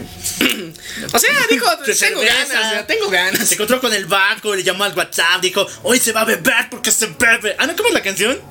Eh, ¿Cuál? Hoy se bebe, hoy se fuma. Ah, es una canción ya. Me la ponen aquí abajo en los comentarios. Lo importante es que era noche de chicos, ¿no? Noche de chicos. O sea, aquí la chaviza se puso hot. Y Zeus se encuentra con una mujer muy, muy hermosa, espartana, por cierto. Y bueno, tiene una noche de pasión desenfrenada. Y al día siguiente, pues nuestra querida mujer está embarazada de dos bendiciones, gemelitos. No mames. ¿Y O sea, oye, oye, es que eh, eh, hay que explicar otra cosa. Mira, cuando un mugre dios se coge un humano, tienes extraño, extraño, super esperma que te hace embarazar y hace gestar en un rato. O sea, en cuestión de semanas, meses, o, o sea, en menos tiempo que el normal humano, eh, llegan a dar a luz las mujeres humanas a un hijo de un dios. Y esa era como decir una de las principales señales de que una mujer estaba embarazada de un dios. Y por eso consideraban a que muchos de los niños prematuros, que en sí eran hijos de humanos, eh, eran supuestamente semidioses. Y hay una leyenda muy extraña con eso. Así que eso es lo que pasó. Esta vez a una querida eh, que era Espartana. espartana se la vino una noche de pasión con, con el tío Zeus. Pero eh, Zeus eh, se la pasa, o sea, es es bien, bien padre latino. Él dice, viene, se coge y se va. Y en su vida va a reconocer la bendición. Cuando, si desarrolla poderes, oh, sí, ese es mi hijo. Pero si le va mal en la vida, no. eh, Bueno, no. siempre y cuando Era lo permita. Recordad lo que le pasó a Hércules. Sí. Ya, sigamos con la historia de God of War, chicos. Eh, esta mujer espartana dio a luz a gemelos. Sí, estos dos eran Kratos y eh, Daimos. Ahora, Kratos nació como un niño normal. De hecho, cuando nació era uno de los guerreros más formidables de- de Esparta. Era como esos bebés que nacen con pectorales ya hechos, ¿no? ¡Au! Como las de Zack Snyder. algo Sí, así. O sea, tipo, tipo. 300, 300, sí, 300, 300, o sea, y aparte es espartano, pues no mames, o sea. Pero Daemos no. Daemos nació flaco, desnutrido, a punto de morir. Y de hecho, esta situación lo llevó a tener cicatrices bien feas en toda su cara y en parte de su cuerpo. Ahora, existe una tradición en Esparta bien fumada que dice que los niños que nacen así deformes tienen que ser arrojados del peñasco o simplemente asesinados, ya que estos no simbolizan ningún apoyo a la fuerza militar de Esparta, porque su principal negocio era ir y hacer quilombo en otras partes. Ir y conquistar, ir a matar y robar. O sea, es como si, si los latinos nos organizamos y hacemos el business. O sea, dices, ok, ok. Dicen que eh, eh, en, en Europa, en Londres, quieren hacer una revuelta. Ok, vamos a traer a 50 manifestantes latinos. Quiero 50 bolivianos, 30 peruanos, unos 80 argentinos y todos ellos van a ser nuestro crew y vamos a ir a Europa a hacer el quilombo para derrocar una ley. Ese era más o menos el business que hacían. Los espartanos eran la élite, la élite de los ejércitos, los cuales uno peleaban uno por su territorio, pero su terri- todos le tenían miedo a su territorio y que nadie los tocaba. Ellos decidieron ofrecerse como ejército para otros negocitos de por ahícitos. Y Una- eso, Una nación de mercenarios. sí, y técnicamente era una nación de mercenarios. Todo cool, ¿no? O sea, qué buena vida, pero al mismo tiempo tenían que pasar un, un cierto régimen super hardcore de decisiones muy jodidas que tenían que hacer el entrenamiento. Bueno, como les dije, los bebés deformes como Daemos tenían que ser asesinados inmediatamente. Pero su madre lo amaba tanto que decidió ocultarlo. Eso es horrible porque incluso te investigan, te buscan por todas partes a ese bebé, si se logran enterar. Entonces Kratos decide entrenar a su hermano menor Daemos, hacerlo tan fuerte como él. Lamentablemente nada de esto resulta, pero había mucho cariño allí. Oh, pero la mala suerte nos acompaña porque se enteran los mendigos vecinos de que Daemos es deforme, así que entra toda una enorme legión de espartanos dispuestos a matar al niño. Pero ahí es cuando Kratos alza tu espada y empieza a chingarse uno sobre uno. Toma, estúpido vecino, tú no que me dejas dormir, toma tu estúpida pelota. Sí. Deja de escuchar cumbias en la madrugada. Deja de, hacer tus pinches parrilladas cada fin de semana. Sea, con toda la furia del mundo dijo, ok. Deja de que tu perro ladre. Cómprate un chihuahua. Ah, no, eso es un pero... Y así Kratos se chingó a sus vecinos, a los ejércitos, porque era chingón, Sí. y salvó a su hermano. Pero justamente cuando estaba a punto de llevárselo a la seguridad de su hogar, ¿qué crees? Aparece un jinete de la nada con superpoderes, el cual empieza a arrojar a todos y se lleva a su hermano. Y cuando Kratos se enfrenta a ese desgraciado, le logra dar una pequeña estocada, pero al hacerlo, esta le traspasa. Este no es un jinete normal, no es un hombre, Es es, un dios. Y en este caso, el mismísimo dios de la muerte, Thanatos. ¡Thanatos! Ah, chicos, hay, hay que hacer una diferencia. Hades y Thanatos son dos cosas diferentes por si acaso. Ah, sí, pues, uno es del inframundo, o sea, del infierno, y el otro es de la, mu- muerte. De la muertecilla. O sea, el- uno es del sueño. Sí, y otro es de la- de- del inframundo donde se quedan los muertos. Ah, así, más fácil. Ah, Kratos sufrió horrible. ¿Por qué? Primero, ese maldito jinete, bueno, Thanatos en forma de jinete se llevó a su hermano. Cuando se acabó todo el quilombo, volvió a su casa y su mamá se murió. Putas. Mataron a su mamá. Desde entonces, él fue adoptado por las legiones. Él, él fue adoptado por las legiones de soldados para convertirse en un super soldado. Y tanto fue así que empezó a liderar guerras increíbles en nombre de Esparta.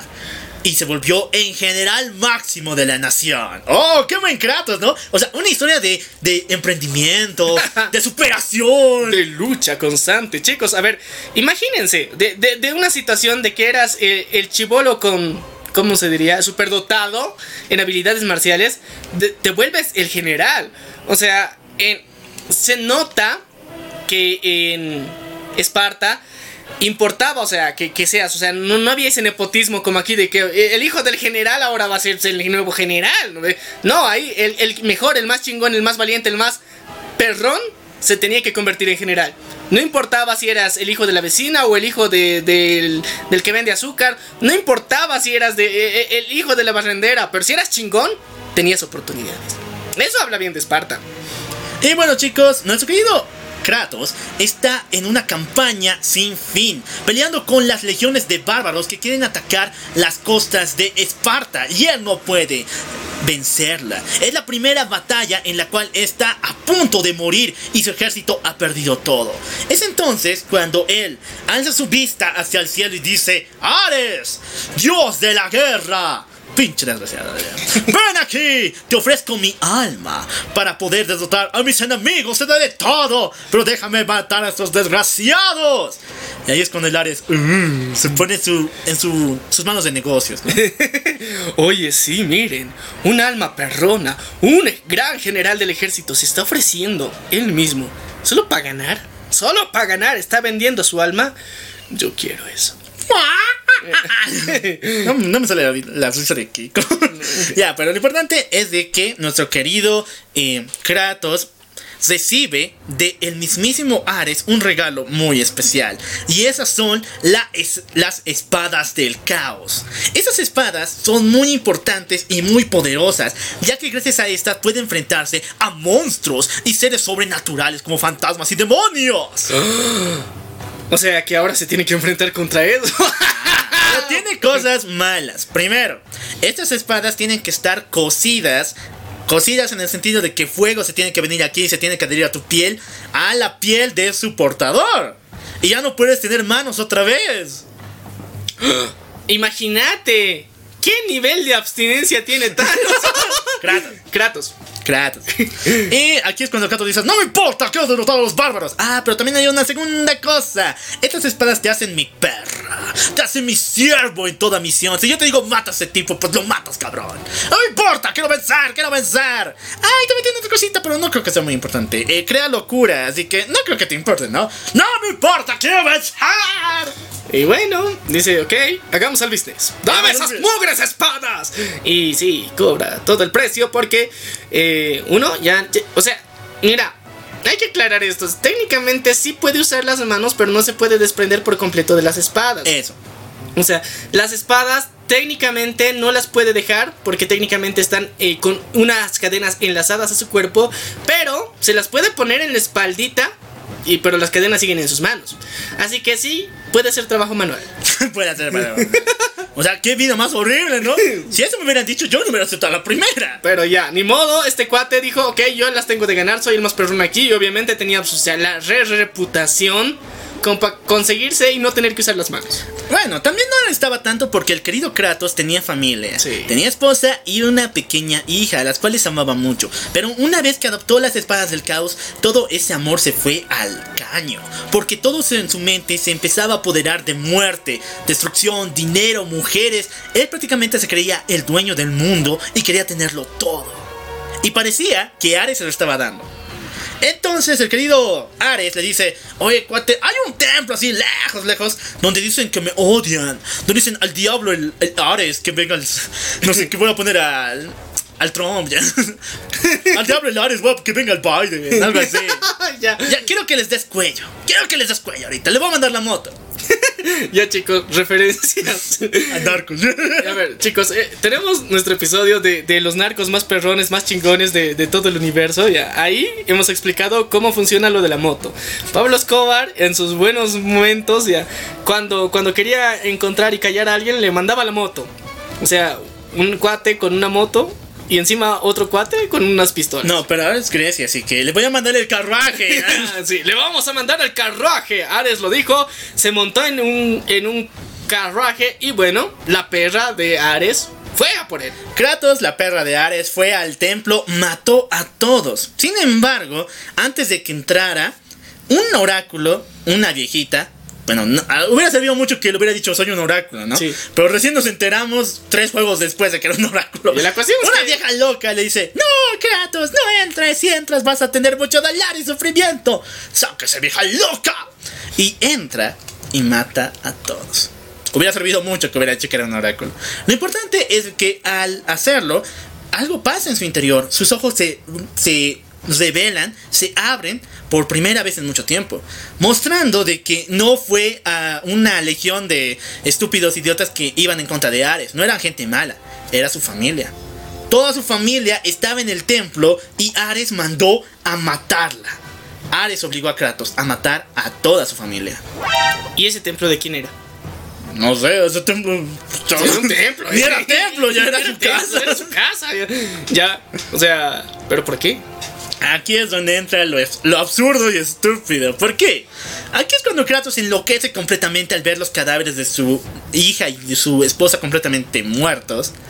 Y Ares le dice, oye papi, pues yo te quiero crear, yo te quiero hacer el Rocky, quiero hacerte el campeón de los mercenarios. Y para eso no necesitas tener ningún lazo con sentimentalismos con tu mujer. Yo te voy a hacer el papi de papis, para que algún día, algún día, puedas matar a Zeus y yo tome su poder. Planes vergas, pero captas que me tenías que preguntar. Eso no estaba en el contrato. Eso no era parte del trato. Eso no era parte del contrato. Ah, Kratos la pasa horrible y mucho peor cuando descubre la verdad. Entonces le dice en su cara, ni margas, yo me voy de aquí. Pero ahí es cuando Ares le dice, bueno, creo que le falta mucho más lubricante a mi, a mi perro. Lo voy a entrenar como se debe hasta que aúlle. Entonces la lleva a las tierras del dios de la guerra, donde se encuentran sus servidum, sus espectros de guerra, llamadas las furias. Es un ejército de mujeres, las cuales sirven a Ares, ya saben por qué, pero también son su eh, batallón personal. O sea, so- son eh, una especie de, de amazonas, pero más, más chingonas, preparadas, pero Y con superpoderes. sí, con superpoderes. Eso, eso es lo más perrón, porque las furias eh, son erinias al mismo tiempo, son una especie de mensajeras y al mismo tiempo protectoras. Es como la guardia personal de Ares. Y son las más perronas. Y tienen poderes oscuros, no tienen poderes de luz, paz, amor. No, ellas se quieren chingar. Sí, ten cuidado, chicos. Y bueno muchachos, una vez de encontrarse con las furias, la historia continuaría con que nuestro querido Kratos tiene que luchar con todas ellas, salir de ese maldito lugar para ser libre de una vez por todas. Y se encontraría con el hijo de la reina de las furias, Tolos, el cual también es hijo de Ares. ¡Oh! Él iba a ser el... Nuevo el- Aresito. Aresito. El no, Junior. Ares Sino más bien, él iba a ser el soldado perfecto. Ah. Que iba a matar a Zeus y a darle poder a Ares. Sin embargo, no, este era medio. Ya saben. Manco. Medio mano caída. Le gustaban las florecitas, le gustaba la pintura, el teatro. Ya saben, pues. Era medio loco. Y, y pues no podía cumplir la misión. Ya. Entonces, por esa razón, fue que Ares decidió tomar a Kratos como su perra personal. ok, o sea, mira, eh, una enseñanza extraña. Si tu Bendy no puede, entonces adopta. Ah. Bueno, aquí es cuando Tolos ayuda a Kratos a escapar. Sin embargo, nuestro querido Kratos ha vencido y se encuentra con ni más ni menos que la diosa de la sabiduría. Ya no me acuerdo. Arte, no, no es Arte. Artemisa, No, Artemisa. la otra. Artemisa, Atena. Atenas, sí. Dios santo, ¿qué pasa con mi mito- mi mitología? Ya, Atenas le cuenta de que los dioses han- escuchado su voz. A ver, una, una cosita. Aclaración básica. Esta sí sirve. ya no es no una es como la de los caballeros del zodiaco. No, esta sí sirve. Esta sí hace cosas. No es una inútil. Atenas le dice, los dioses han escuchado tu clamor, entonces vas a dejar de servir a Ares. ¡Ay, qué bien! ¡Al fin soy libre! No, no, no. Vas a dejar de servir a Ares y ahora vas a servir a los dioses. ¡Oh! ¿Qué? Pasamos de un trato malo a un trato peor. A ver, pero ¿por qué? Ahora, Ah. ¿cuáles, ¿cuáles son los business de, de los dioses? Bueno, ¿Por- los dioses están diciendo que hay un caos completamente porque Ares está atacando varios templos de los dioses en el mundo terrenal. Y ya hemos explicado por qué eran importantes los templos de los dioses. Ah, Está atacando, está destruyendo y hay un montón de monstruos matando a las personas. Necesitan a un exterminador de monstruos, a un brujo como tal. Aunque, bueno, No, no es The Witcher. no es de Witcher, pero este, este no tiene pelo. Sí. Necesitan a un exterminador de brujos y ese. de brujos. de monstruos y ese va a ser Kratos. Puta, ¿te imaginas un versus entre ellos? Geralt de Rivia contra Kratos. Kratos. Wow. Wow, ya. El punto es de que ahora cambió de manos el perro. Ahora es de los dioses. Ahora es la perra de los dioses. Ahora es la perra de los dioses. Y bueno, el querido Kratos pasa de misión día a día matando monstruos una por otro lado hasta que algo sucede, muchachos. El Kratos está viendo el cielo bien bonito y entonces se da cuenta, oh, el sol está más grande de costumbre. Creo que puedo tocarlo. ¡A la mierda! ¡sí ¡No puedo tocar! ¿Qué está pasando? No es el sol, es un meteorito que cae directamente hacia la, lo más profundo del inframundo. Yo pensaba que era Apolo el desgraciado. No mames, un meteorito. ¿Y ahora qué? Nah, pero. ¿Pero qué ha pasado Ya revelaste, pues. El meteorito era el Apolo.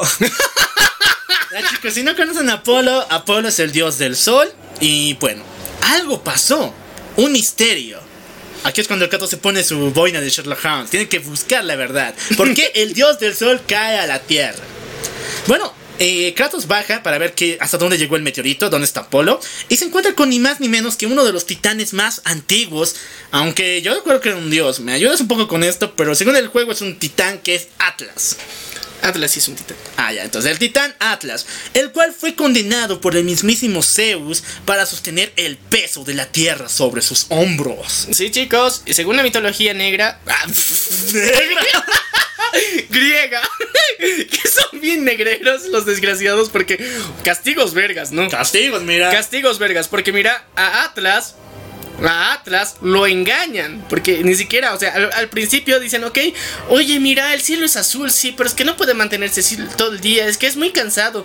A ver, eh, Atlas, tú estás, tú estás mamadísimo, perro. Ah, Oye, ¿Lo dudas? Oh, oh, mira y- estos biceps. Sí, mira, eh, ¿crees que puedes sostener este, este cielito? Mira, se ve azul bien bonito. A tu esposa le va a encantar, viejo. Oh, le pues va a encantar. obvio, pues. Oh, claro, sino todo por complacerla. Entonces le dicen, ok, empieza a cargar. Y luego dicen, um, eh, eh, no, no, no hemos encontrado a nadie que te suplante. ¿Qué? ¿Puedes doblar el turno? Y ¿Por luego, cuánto tiempo? ¿Por cuánto tiempo es el ah, contrato? Dos eternidades, porfa. No. Eres un dios, no te mueres, cabrón. Tú tranqui, vas, vas a seguir así. Y la cuestión es que sí, le engañaron. El lunes sin falta, carnal. Te traemos a tu suplente. Y 3 millones de lunes después, ya. Ay, chicos, el pobre Atlas soporta el mundo bajo sus hombros y está más que harto de los dioses. Pero no solamente eso, Atlas le ayudaría a Kratos a viajar hacia la profundidad del inframundo para encontrar a Apolo. Entonces se encontraría con la reina del inframundo, la esposa de Hades, Persephone. Oh, sí, chicos. Esta historia es bien triste, ¿no? O sea, igual fue engañada por el pinche Hades. Eh, sí. Persephone era humana. No bueno, era una ninfa. era una ninfa, era hija de Demeter, que es una de las hermanas de Zeus. Sin embargo, el pinche Hades le tenía ganas a la primi- a la sobrina, ¿no? Sí. A la sobrinita, entonces se la llevó a su casa para ya saben qué. Y le dio unos cuantos granitos, unos frutos raros, que se tenía que comer. Y eran bien ricos.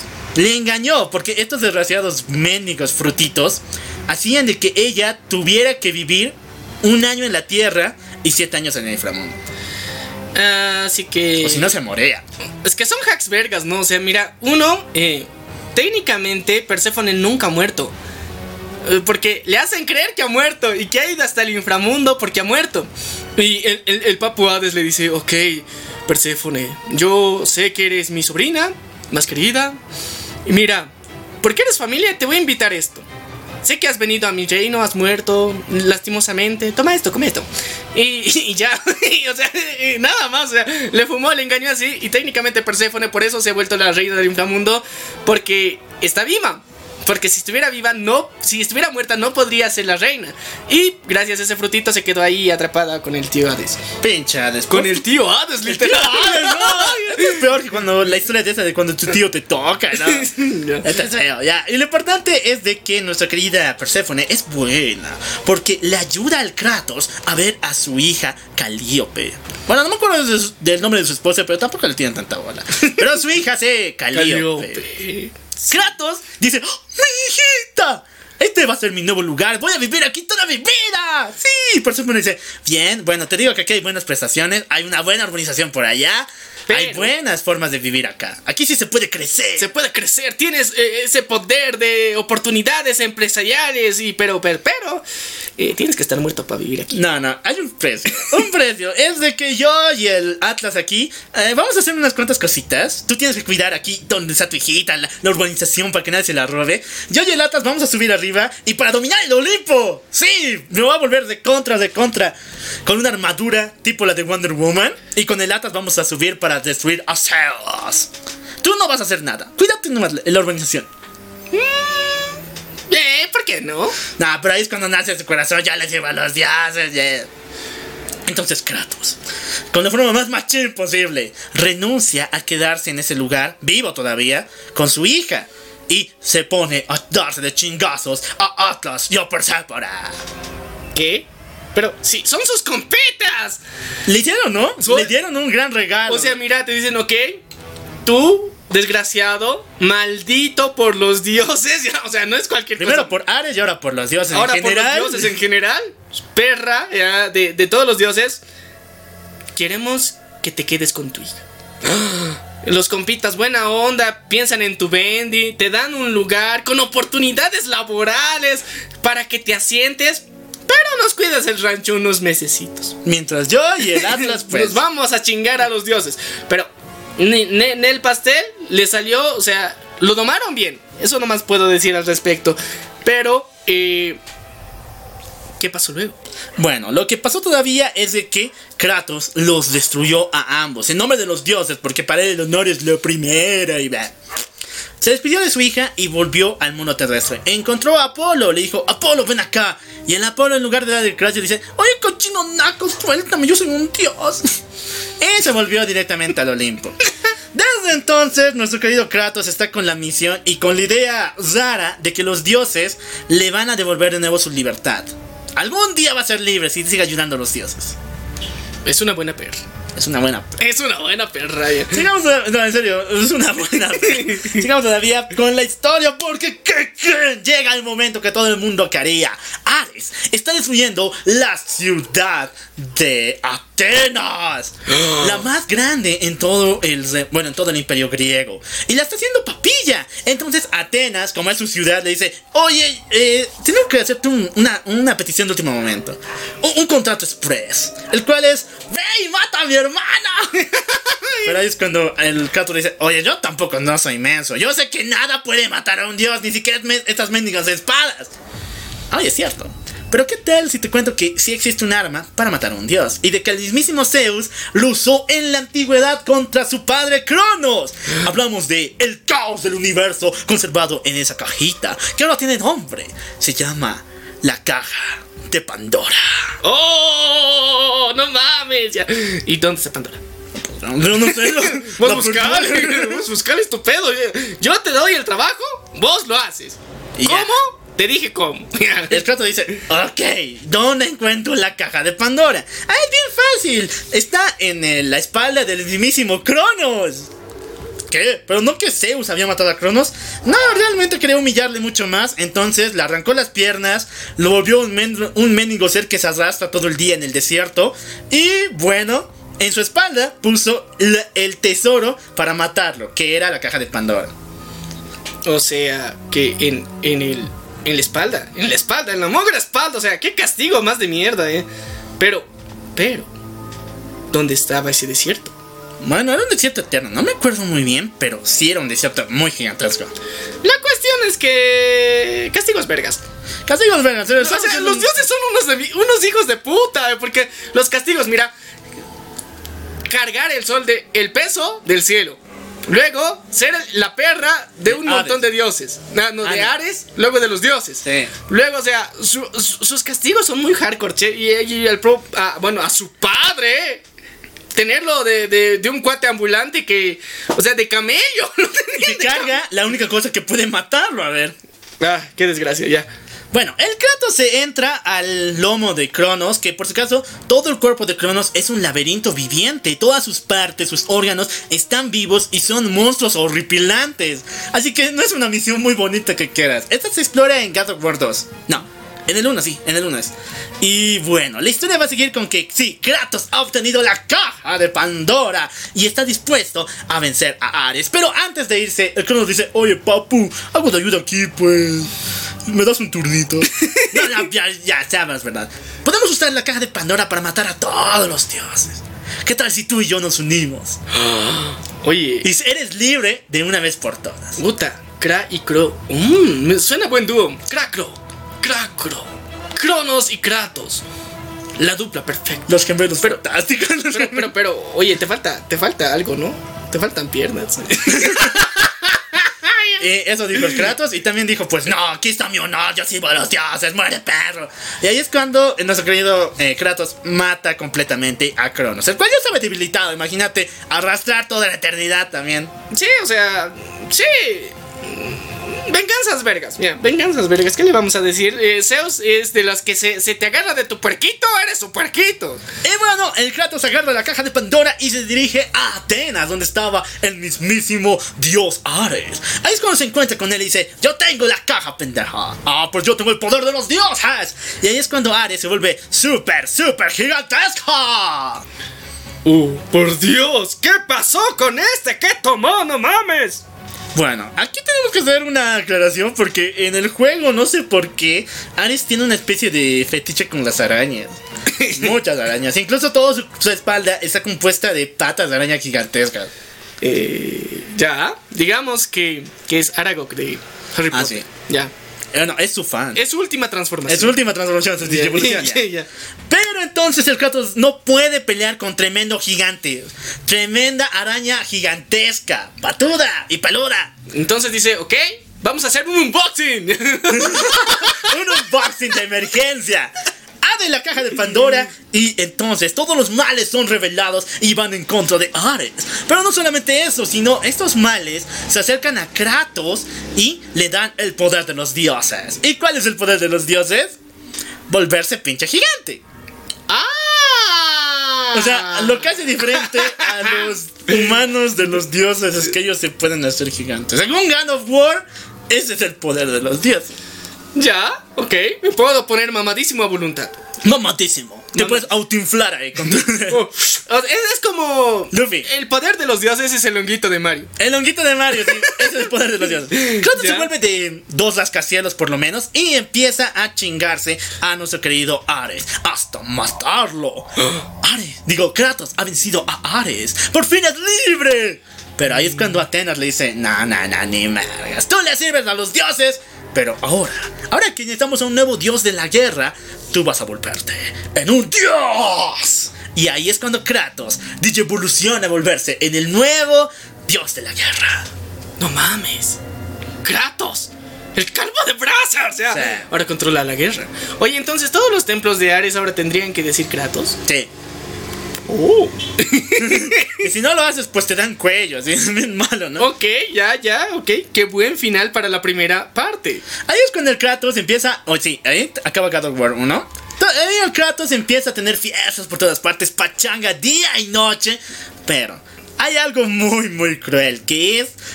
No solamente tiene el poder de un dios, no solamente es inmortal en sí.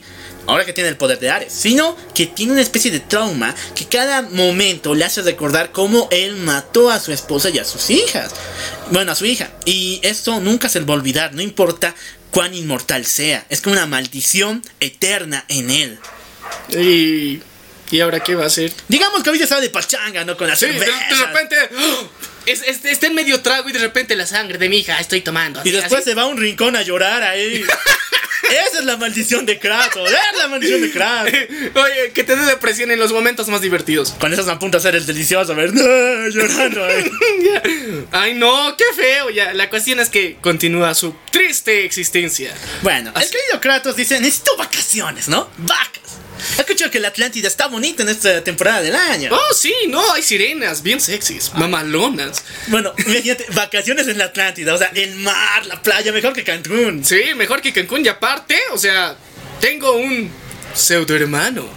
Ah, bueno, un tío, tío Poseidón. El tío Poseidón, sí, el tío Poseidón. Entonces ahí está, está yendo en su viaje así bien bonito, en su crucero a la Atlántida. Pero se entera de que el dios de la muerte, Thanatos, acaba de invadir los territorios de Poseidón, que es la Atlántida. Y esta empieza a hundirse bajo las olas. ¿Cómo? O sea, por culpa de Thanatos, la Atlántida se hundió. Explica muchas cosas. Y empieza a jalarla hasta el fondo del mar. Ahí es cuando Kratos se tiene que rebelar contra ese desgraciado. Pero no logra salvar la Atlántida. Y de hecho, cuando está. eh, cuando pierde. Bueno, la ciudad empieza a caer debajo de todo el mar. En las costas encuentra a un montón de gente muerta. Pero no solamente a mucha gente. Sino también se encontraría con ni más ni menos que su madre. Su madre humana. o sea, ¿me estás diciendo que la Atlántida estaba cerca de Esparta? O sea, el juego te da a entender de que sí, esa parte no está bien explicada, pero yo pienso de que era una alu- alucinación dentro de su cabeza. Era un recuerdo mm, borrado por él mismo. Ya, ya, continuemos con- Después de ver tanta muerte, pues, ah, ya que te vas a recordar algo, ¿no? Sí, sí, o sea, y de repente su madre, ya. Ya, entonces su querida madre le cuenta la verdad. Kratos, Kratos, ¿alguna vez te has preguntado por qué tienes estas marcas feas? Ah, no, me olvidé de dos detalles bien. Ahora sí, justo vamos a explicar las marcas. ya, chicos, se preguntarán por qué el Kratos es blanco. Uno es porque después de matar a su familia, a su esposa y a su hija, sus cenizas se le pegaron al cuerpo como maldición de Ares, por eso es blanco. No es blanco, sino son más bien sus cenizas de su esposa y su madre. Y, y aparte de eso, eh, imagínate, te ves en el espejo y te recuerdas de la muerte, o sea, todo te lleva a depresión, ya. Y ahí segundo, las marcas en su cuerpo. ¿Por qué tiene tantas marcas? Kratos, una vez que perdió a su hermano Daemos, se las hizo en honor a él. Porque esas mismas marcas las tenía su hermano, su hermano que nació con ellas. Pero él se las hizo. Ya, entonces eh, Kratos dijo, ok, en, en honor a mi hermano, al cual lo han matado estos No, se los desgraciados". robaron. Sí, se los robaron. Ya, ya sabemos qué va a pasar luego. Pero el punto es que se empieza, se pintó el cuatecillo y se hizo marcas permanentes. Marcas permanentes. Entonces pregunta, Kratos, tu hijo, tu hijo, tu hermano está vivo. Esas revelaciones como en Laura en América, ¿no? y y este, ton, ton, ton. Ya, y ¿Qué pasa el desgraciado? Y este era Thanatos. Thanatos había secuestrado al hermano de Kratos, como les comenté al comienzo, a Daemos, y Daemos seguía vivo. Entonces su madre le revela que tiene que ir a los territorios de Thanatos para recuperar a su hermano porque algo malo está a punto de suceder. Ahí es cuando el Kratos dice, búscalo, más vital, Ah, no, más". el hermanito no más. El hermanito. Pero entonces es atacado por una arpía gigantesca. Una mujer sensual, una divina, pero con horribles alas de cuervo. La hija de Thanatos. ¿Era un cuerpo? No, es como una especie de arpía. Un cuerpo sexy. Un cuerpo sexy. Un cuerpo sexy. un cuerpo sexy, eso me agrada. Ella siempre nos va a estar molestando una y otra y otra vez en todo el juego. Es como el. El ave de mal agüero. El ave de mala. Ya. Es como este cuate de Resident Evil, ¿cómo se llama? El Nemesis. Pero nunca lo matas, este. No, nunca, nunca la puedes matar. Siempre te enfrentas con ella, pero siempre se escapa. Ya. Entonces ella es la, tóxica. de Thanatos. La- Y no quiere que Kratos llegue a su objetivo para salvar a su hermano. Pero Kratos logra encontrarse con su hermano, Daemos. Pero aquí es cuando su hermano. O sea, el, el Kratos está bien feliz como en Madagascar, ¿no? ¡Daemos! ¡Kratos! ¡Daemos! ¡Kratos! ¡Daemos! ¡Kratos! Porque Daemos odia a su hermano Kratos demasiado. Ya no recuerda cuando él daba la vida por él, incluso casi se muere por él, sino solamente recuerda que Thanatos lo entrenaba día y noche para que algún día pueda enfrentarse a los dioses. Y le dice en su cara, tu hermano hubiera servido mucho mejor, pero tú eres el niño de la profecía. Y tú preguntarás, ¿qué profecía, no? Bueno chicos, aquí viene otro relato increíble del local. Eh, supuestamente, cuando nacieron estos dos, Daemos y Kratos, hubo un oráculo, otra vez, el cual les dijo que el niño que naciera con estas marcas iba a matar a los dioses por destino. No mames. Y el maldito lisiado. El maldito lisiado. Daemos era el niño supuestamente elegido por el destino para matar a los dioses. Por eso nació con estas marcas. Y Thanatos lo entrenó día y noche para que lo hiciera. O sea, lo hace el Ares con uno y el Thanatos con el otro. a ver. Ya, pero ya. Ahora, eh, o sea, era un flaco de biluche de porquería, pero. Ahora somos botísimos, hijos de su. y tiene una mega armadura y muy perrona. Pero también tiene barba. Oh, se ve como todo un. Un. O sea, Un ya, mercenario, ya. ya vemos de dónde. na- o sea, la genética es mala, ¿no? El Sí. Kratos tiene fuerza, pero no tiene pelo. El Daemos no tiene fuerza y tiene todo el pelo. Es como ese chiste, ¿no? De que era de. ¿Cómo se llama? Como tú que eres feo y conservas todo tu pelo. Y yo que soy guapo he perdido todo. Sí, ese es el chiste, ¿no? Es como. Es como perfectamente equilibrado. Y bueno, el Daemos se enfrenta a su querido hermano, lo odia demasiado porque no vino a rescatarlo, porque por él sufrió y ña ña ña ña. Así que, cuando estos dos se encuentran con ni más ni menos que el dios de la muerte, Thanatos, deciden hacer una alianza. A perro, ¿qué tal si nos unimos para derrotar a ese desgraciado y luego nos vamos a casa por unas chelas? ok. ¡Vamos a darle! Y ahí es cuando los dos se unen y matan a Thanatos. Sin embargo, el médico Thanatos lanza una flecha del destino, una oscura y desgraciada, que iba al corazón de Kratos. Y cuando estaba a punto de matarlo, Daemos se entrega para salvar a su hermano. Creo que no le quedó muy claro que los dioses no mueren. O si los dioses se matan entre ellos, funciona. No estoy seguro. Ah, pero, pero, Daemos no era un dios. No, pero Kratos sí lo era. Pues si le iba a disparar una flecha al Kratos y el Daemos tomó la flecha, pues Pero es que tal vez no sabía que era un dios. O sea, mira, imagínate, es, es, es como cuando estás en el servicio militar, estás en tu rancho haciendo todo menos vivir. Entonces no sabes de nada de lo que está pasando. Entonces te dicen, oye, hemos cambiado de presidente.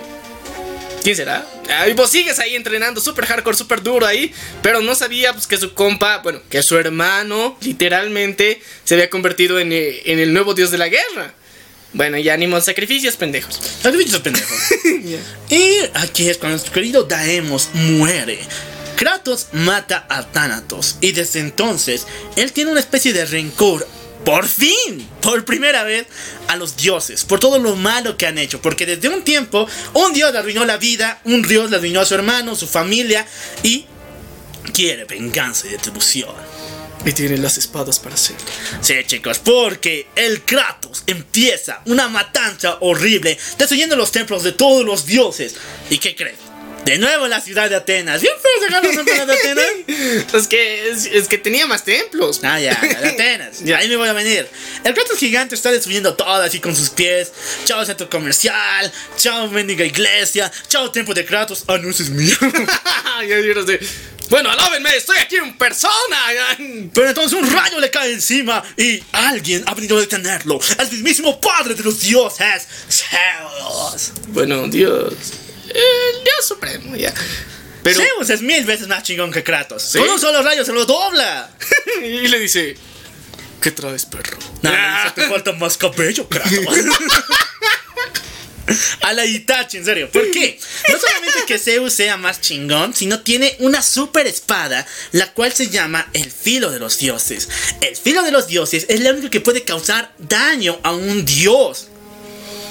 Yo sé qué he hecho con Thanatos. Por eso te he dicho, yo no sé por qué lanzó la flecha. Le hubiera llegado al Kratos si se hubiera rebotado. yo Pero creo. no, decía, pero Thanatos, ¿cómo lo, lo- cómo lo mató? Ah, eso. Yo tampoco lo sé. ya. Pregúntale al creador de juego, qué pedo. ya, ok, y aquí está la espada definitiva, la, la mamalona. Yo creo que tienes que dejarle niveles de vida a los dioses y si los matan. Pero la fila de los dioses, sí, una estocada ya te mueres. Ah, ya, ok. La fila de los dioses es la. es la. es como. Eh, eh, eh, le saca el corazón para los vampiros. Sí, Ya, la misma. La matadioses de Wonder Woman. Ya. Lo importante es que la fila de los dioses, nuestro querido eh, Zeus la usa contra Kratos. Y cuando está a punto de cortarle la cabeza con esta desgraciada, aparece un titán milenario. La mamá de Zeus, Gaia, salva a Kratos y lo esconde en lo más profundo de la tierra. Gaia. Está viva. Está viva.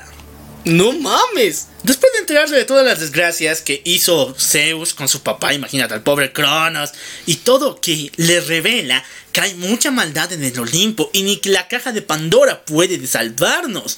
Zeus se ha vuelto en un desgraciado que empieza a matar a quien le dé la gana. Está completamente loco. Él, ni- ni- él no manda la moto, él es la moto. Él es la moto. Entonces le dice, Kratos, tú tienes que portarla, tú tienes que quitarle la espada y clavársela al mendigo de Zeus en el corazón. ¿Estás loca? ¿Yo qué pues? ¿No lo va a quitar? ¿Has visto? Mira, yo estaba bien tranqui destruyendo Atenas. Y con un rayo el pendejo vino. Ah, pero te cuento de que. Aquí viene mi parte favorita. ¡Máquina del tiempo! ¡Viaje del tiempo, güey! Oh, sí. Gaia le cuenta de que existe una forma de viajar en el tiempo técnicamente que se llama eh, los hilos del destino que son tejidas por las hermanas mamositas del destino. No sé qué hace God of War, pero todo lo vuelven waifu. Las hermanas mamacitas del destino. Aunque hay una Gordis, pero... nah. Gordi. No, una Gordi fea, muy fea. ya, ya. Esa no la quiero, las demás sí están... La- las hermanas mamacitas del destino. ya, ok. Eh, pero, ¿qué Y tienes que hacer? y la ya. Las hermanas mamacitas del destino y la gorda. Ellas te pueden hacer viajar en el tiempo a un momento donde Zeus es- pierda la espada y tú la tomes y se la claves en el pinche corazón. Ese es el plan. Entonces Kratos hace toda una travesía súper chingona, desafiando y matando monstruos por doquier, hasta que se encuentra con las hermanas mamacitas del destino y la gorda también, y las mata a todas y encuentra... ¡Pendejo! Ellas te tenían que ayudar. No, pero con- él sabe manejar los hilos destino. Bueno, le dan un curso Rápido. no voluntario y, y rápido de cómo funcionan estas madres. Ok, ya se las mató, ya. ya, ya. Y bueno, las mata. Benditos seas, menos la gorda. Las tengas en tu gloria. Pero viaja al pasado. Kratos viaja del pasado, chingón. Y viaja justamente en un momento cuando Zeus, antes de enfrentarse a él, contra Kratos, pone la espada en el suelo y después ahí diciendo: Tú eres malo, te falta más cabello, Kratos, eres chava. El Kratos viaja en ese momento y agarra la espada y aparece detrás de Zeus. Y se lo chinga. No. está a punto de chingárselo, pero ahí aparece un cataclismo horrible, mandado por los dos hermanos de Zeus, Hades y Poseidón, los cuales hacen que la tierra tiemble y Kratos salga despedido hacia un abismo oscuro. Otra vez. Otra, otra vez. Esta vez Gaia no lo salvó. Esta vez una. ¿O sí? ¿Por qué razón? Cuando el Kratos baja y cae, cae, cae, y se encuentra con Gaia otra vez que dice: "Ah, De nuevo aquí, perro. Pues yo te di todo para ganar, ¿qué hiciste? Ya, ya, tú haces mal, ya, yo misma lo voy a hacer. Entonces Gaia sale de la profundidad de la tierra y, junto a Kratos en su espalda, están a punto de destruir el Olimpo. ¡Eso sí, perrón! O sea, Gaia misma. está- no, es, es jodido jo- meterte con Gaia. Gaia es otro level. Si pensaban que Atlas era gigante, Gaia es el doble de ella. Bueno, Ya. de. La cuestión es que Gaia ya está yendo así, se- es- está partiendo madres a todos, pero Y el Kratos está, te voy a matar, Zeus. ¡Uy! Te voy a matar, Zeus. ¡Uy! Gracias, Gaia. Y bueno, Gaia está subiendo todo el Olimpo, a punto de matar a todos los dioses. Y los hermanos de eh, Zeus, Hades y Poseidón hacen todo el cataclismo, lanzan olas gigantes, ejércitos de muertos. Pero Kratos, con la mega espada que tiene el filo del Olimpo, puede vencerlos a todos. O sea, Entonces- se cayó con la espada.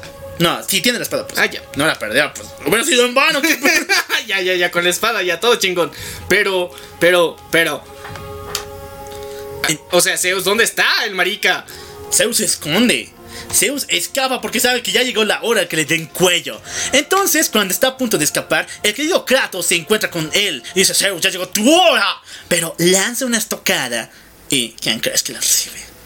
La mismísima Atenas. Su hija. Se Dios sacrifica. santo. Ahí es cuando le dice: Atenas, Dios, ¿por qué tú siempre me ayudas? Bueno, medio que me ayudaste. La única que me comprendía, ¿por qué? ¿Por qué te ofreciste? Ahí cuando dice, el Olimpo no puede vivir sin un dios que lo gobierne como Zeus. Y además, esto se arraiga mucho tiempo atrás, porque realmente Zeus es tu padre. Revelaciones a, la- a, lo, a lo de Laura Bozo. En América. Lo- ¿Sabes qué? Lo chistoso es que. les- o sea, er- es la matadioses. Ah, sí, la y la otra sigue hablando. no mames, ya. Entonces le pide Kratos, por favor, no mates, no mates, cállate, desgraciada. Y la mata. No voluntariamente, tampoco quería hacerlo, pero bueno, ahora sí llegó el turno de matar dioses. Porque nuestro querido Kratos mata a la legión de imbéciles, entre ellos a nuestro querido Apolo, al cual lo hace de una forma brutal. Le arranca la cabeza a putazos.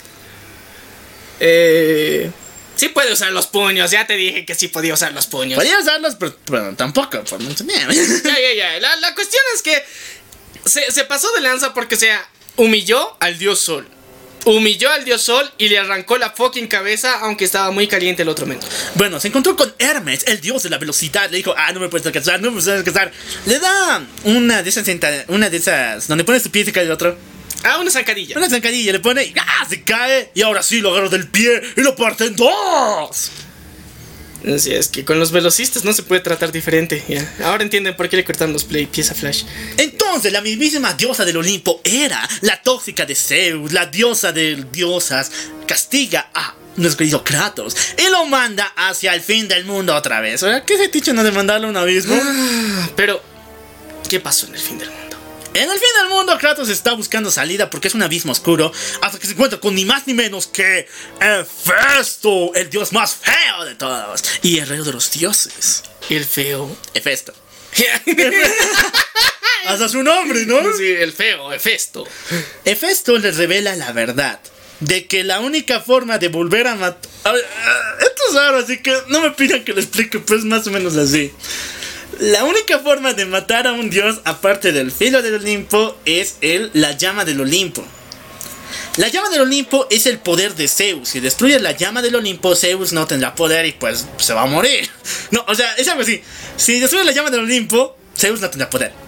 Después con el filo del Olimpo lo matas y ya, ya se muere, ya no dice. Ah, ya, entonces, o sea, la, la, la llama del Olimpo es lo que mantiene con vida a Zeus. Le da sus Le, poderes. le da sus poderes. Le quitas eso y, no, y va a ser un, una persona vulnerable al filo del destino. Al filo del Olimpo. Al filo del Olimpo. Entonces, con esos dos, o sea, primero tienes que ir por pasos. El fuego, le quitas el fuego y luego les tocadita. Ah, pero ¿cómo apago la llama del Olimpo? Dice. Y ahí es cuando Festo se chinga a Kratos y está a punto de matarlo porque solo hay una forma de apagar la llave del Olimpo. Esta historia es triste y muy sacada de onda, pero ya que más. A ver, chicos. Hefesto estaba casado con la diosa del amor, Afrodita. Y bueno, esto era una mendiga desgraciada bien... Tóxica. tó- no, tóxica es poco lo que es. Muy Afrodita. 2020. Ya. 2020 era madre. Era de esas tipas que decían me voy de party todas las noches. Puta. Ya, eh. Madre Latina. Ah, no, Madre no, la- no, no, no, es, sería, es, es, es un título honorario. Sería como la Brittany. Y la Britney, era la Britney. Ya. Se iba de party. Se iba de chupa. Era como la canción de Maluma. Felices los cuatro, felices los seis. Ya. Y, y tenía ya. Tenía bendiciones por todas partes. Entonces, nunca le cumplió sus labores maritales. Ya saben, chaca chaca a Hermes. Porque aparte de que está feo, pues digamos que la Afrodita mide 1,70, mamacita. Y el pinche Hefesto mide como 2 o 3, 4 metros. Lo vas a partir. Entonces no- nunca le cumplió sus labores maritales. Y Hefesto sí o sí quería tener un hijo. Entonces empezó a usar todas sus, eh, sus máquinas, como era herrero. Sabía utilizar magia de alto nivel. Y diseñó a una hija hecha con toda su magia. La cual no solamente pudiera ser su hija, sino también viviera por siempre. Y esta era ni más ni menos que Pandora. Te preguntaste, ¿Qué? ¿dónde está la Pandora? Sí, te dije, te pregunté dónde está. Y su caja estaba en otro lado. O sea, ¿qué, qué carajos pasó aquí? Ah, bueno, chicos, la historia es más triste de lo que ustedes saben. Porque Efeso ya era feliz, tenía una hija. Era hermosa, era linda y vivía y lo quería mucho. Pero, ¿qué pasó aquí? Chicos, Zeus se entera de esa situación. Y entonces decide robar a Pandora y convertirla en la llave de la caja de Pandora. Pero hasta ahorita no han encontrado ni una puta llave. O sea, la llave ya estaba en la caja. ¿Qué? O sea, no, no yo tampoco entiendo. Pero la historia va más o menos así. Y ya, ya, ¿qué, qué, qué pasó? Ella es la llave de la caja de Pandora. A ver, ya, mira, imagínate. Había la cajita que era la que había hecho el plan de Cronos hacer super vergas, el plan B. Pero, o sea, Zeus no tenía la llave. Sí. Y dijo, ok. Ah. Uta, ese cuate, el herrero, tiene una hija. Y su hija es, es como cyborg, puede adaptar cualquier forma. Entonces vamos a utilizar a ella como la hija, como, como la llave. Y la abrió para matar a su padre Cronos. Ya. Esa fue la primera vez. Desde entonces, la llave estuvo perdida y Zeus la mantenía completamente Custodiada. custodiada. Efeso no pudo encontrar a su hija nuevamente. Entonces le dice, la única forma de apagar el fuego del Olimpo es que tú, Kratos, encuentres a mi querida hija Pandora y la sacrifiques. Estaba dispuesto a hacer eso. Hefesto no quería, por eso igual incluso se madrea al Kratos un cacho. Pero entonces le dice: La única forma de vencer a ese desgraciado. Hazlo por nosotros. Llévala al cielo por mí. Y directamente llévala al cielo por mí. Qué, qué triste, pero. Calla, cosas de dioses. Ya, el Kratos ya tiene una misión, ¿no? Salvar lolis. Mm, Sí, ya salvar a la Bendy del cuate. Y bueno, ahí el Kratos vuelve de nuevo al Olimpo, se empieza a chingar dioses y se enfrenta con ni más ni menos que Hera, la médica desgraciada que lo volvió a mandar al abismo. Se la chinga bien guaso porque, o sea, le rompe el cuello y ella sigue hablando de, tú eres un desgraciado, un pinche bastardo. Te vas a morir, te vas a morir, te vas a morir. Agarra su pie, su bota y la aplaza a la cabeza hasta reventarla. Sí, pues para que se cae. Y Hera ya está muerta. Pero Hera trajo a el hijo bastardo de Zeus. Hablamos de Hércules. ¡Puta! Ahora sí se puso fea la cosa. Se puso fea porque Hércules es la roca. Neta, vean la imagen. A los que estén viendo en YouTube, es la roca. ¿Me van a negar o no? Sí, es la roca. Entonces, sí, Hércules ya. Oye, y una película también, ¿no? ya ven, la película de Hércules es muy buena. Lo importante. De la roca, pues. que- Lo importante es que Hércules y Kratos se pelean hasta sacarse sangre. Pero Kratos logra vencer a. Hércules. Entonces dice, yo me voy a casar con todo lo que me venga. Vengan encima, vengan pinches dios. y ahí es cuando se encuentra con ni más ni menos que la diosa del amor.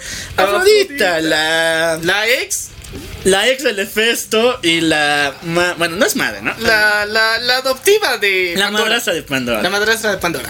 Entonces, tú fuera de aquello quieres que te mate. Pero la Afrodita tiene, digamos que no quiere la espada del caos, quiere otra espada de Kratos. Y ahí es cuando los grandes que juegan God of War me saben, tienes que apretar el botón de círculo de tu PlayStation. Ya saben cuándo pasa eso.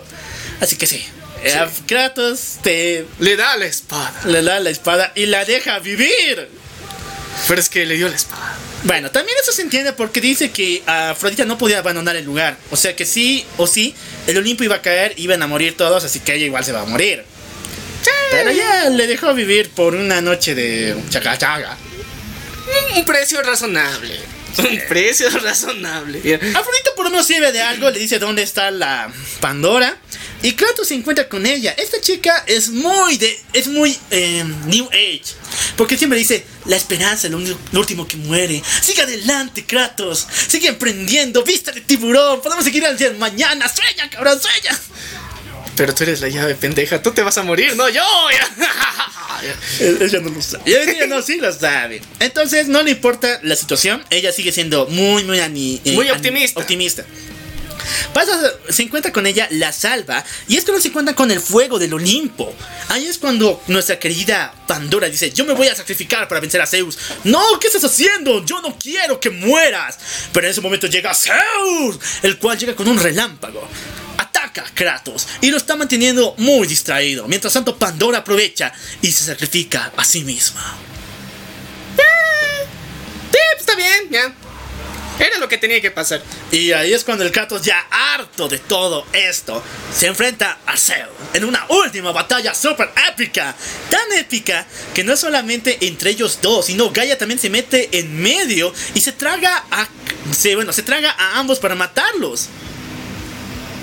¡Qué hija de puta! Su plan de Gaia era, bueno, que después de que el Kratos matara al Zeus, ella, ella iba a matar al Kratos. Todo en paz, o sea, todo tranquilo. O sea, ya, ya ni van a haber dioses excepto ella. Así que se los traga y la batalla continúa en su interior. Y esa es una de las partes más, más chingonas que hay en el juego, chicos. Y ahí es cuando Kratos aprovecha todo el poder del filo del Olimpo y se chinga no solamente a Zeus, sino también a Gaia desde su interior. Y bueno, ya. o sea. No, Gaia no contaba con eso. no contaba con su astucia. Se, digo, Zeus ha muerto. El padre de los dioses ha muerto. Y tras su muerte, hay un cataclismo horrible en el mundo. Todo se está cayendo. El cielo se torna de rojo, fuego. La tierra está muriendo y los seres humanos escapan, pero son destruidos por legiones y legiones de monstruos. ¿Qué está pasando? Atenas en forma de fan- Atena en forma de fantasma se acerca a Kratos y le dice: Esto es lo que pasó, perro. Te dije que no lo hicieras, pero lo hiciste, put. Y dice: Era mi deber. Pero ahí le dice, bueno, te tengo noticias. Sí se puede salvar todo este meollo. La cosa es esta. Cuando tú abriste la caja de Pandora, dejaste de ir a los males y atacan, atacaran al Ares y todo eso. Ah, bueno, en el último, último momento había la respuesta. Como el antídoto para todo el mal del mundo. Era un poder tan grande que puede darle la vida y espera, bueno, vida a todo a los seres humanos, a los dioses y a, a toda prácticamente la creación. Y ese poder es la esperanza. la cual se encontraba al fondo de la caja, pero nunca salió, porque tú la cerraste, porque no le permitiste salir. Así que Kratos, todo ese tiempo te preguntaste por qué rayos podías matar dioses, como tú dijiste, por cómo podías matar al Thanatos, cómo pudiste hacer esto sin tener el filo del Olimpo, nada de eso. Es porque dentro de ti se encuentra el poder más grande de todos. Era eso, la esperanza que se encontraba al final de la caja de Pandora. Y no mames, ahora me tengo que pintar una S. Soy súper. No, pero Kratos, yo sé que quieres paz, libertad. Dame a mí el power. Sí, Atenas. Atenas se ha vuelto malvada y quiere todo el poder para ella misma. Pero. Pero. Kratos ya no es tan Gil, ¿no? ¿Eh? Kratos ya no es tan Gil. Bueno, medio. Pero no, tampoco es tan gel porque dice, púdrete, agarra el filo del Olimpo y se lo clava encima, haciendo que el poder de la esperanza que estaba en su interior todo este tiempo salga de su cuerpo y empiece a expandirse a todo el mundo. Sí, la esperanza ha sido esparcida por todo el mundo, rejuveneciendo la tierra y también salvando a los seres humanos, dándole en parte el poder para vencer a los dioses y sus miedos. Y. Bueno, la automorición. Era la salvación de la humanidad. Ah, pero tenía que cumplir su, su fetiche, ¿no? Su, su clásica, su típica. Su Lanzarse al abismo. Eh, sí, ya, ¿por qué no? O sea, mira. ¿Por qué no? Ya- ya se murió. ya, ya- estoy con una espada aquí, ¿qué más me puede pasar, no? Ya. Me lanzaré, un clásico. Y se lanzó. Y bueno chicos, aquí finaliza la historia de God of War. Una muy larga, pero muy genial. Yo sé que algunos puntos no se entendieron muy bien, pero A ver, chicos, eh. A ver, chicos, a ver, va- vam- vamos por pasos aquí. Ya, Kratos se supone que en la trilogía original ahí se muere.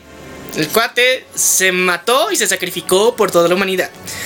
Ahora hay una nueva trilogía que está en desarrollo. Ya, ya vimos God of War 4 para PlayStation 4, que fue chingón, brutal. Pero no les vamos a dar la historia ni los spoilers todavía. Cuando termine esta nueva trilogía, se las contamos por qué razón y cómo putas. eh, El Kratos sigue vivo. el Kratos sigue vivo. Hay una historia, hay una razón, pero van a tener que esperarse. Hasta ahorita, confórmense con todas las referencias que hemos contado y tal vez con explicaciones de quién era el dios de qué, que tal vez no sabían. Porque hay muchos dioses. Co- Como el gran Baco. Oye, sí, el gran Baco. A ver, ya, contemos. Ese es el dios de la pachanga. A ese le tenemos que hacer tri- tributo. Sí. Y técnicamente carnavales se celebra a él. Ay, ya chicos, prepárense. Ahí viene Baco. Ahí viene Baco, ahí viene Carnavales. Así que, chicos, espero que les haya gustado. Fue un episodio divertido y eh, con mucha información extra para todos ustedes. Y bueno, yo soy el local. Y yo soy Maniac. Y esto fue. La venganza del troll. Y chicos, nos vemos a la próxima.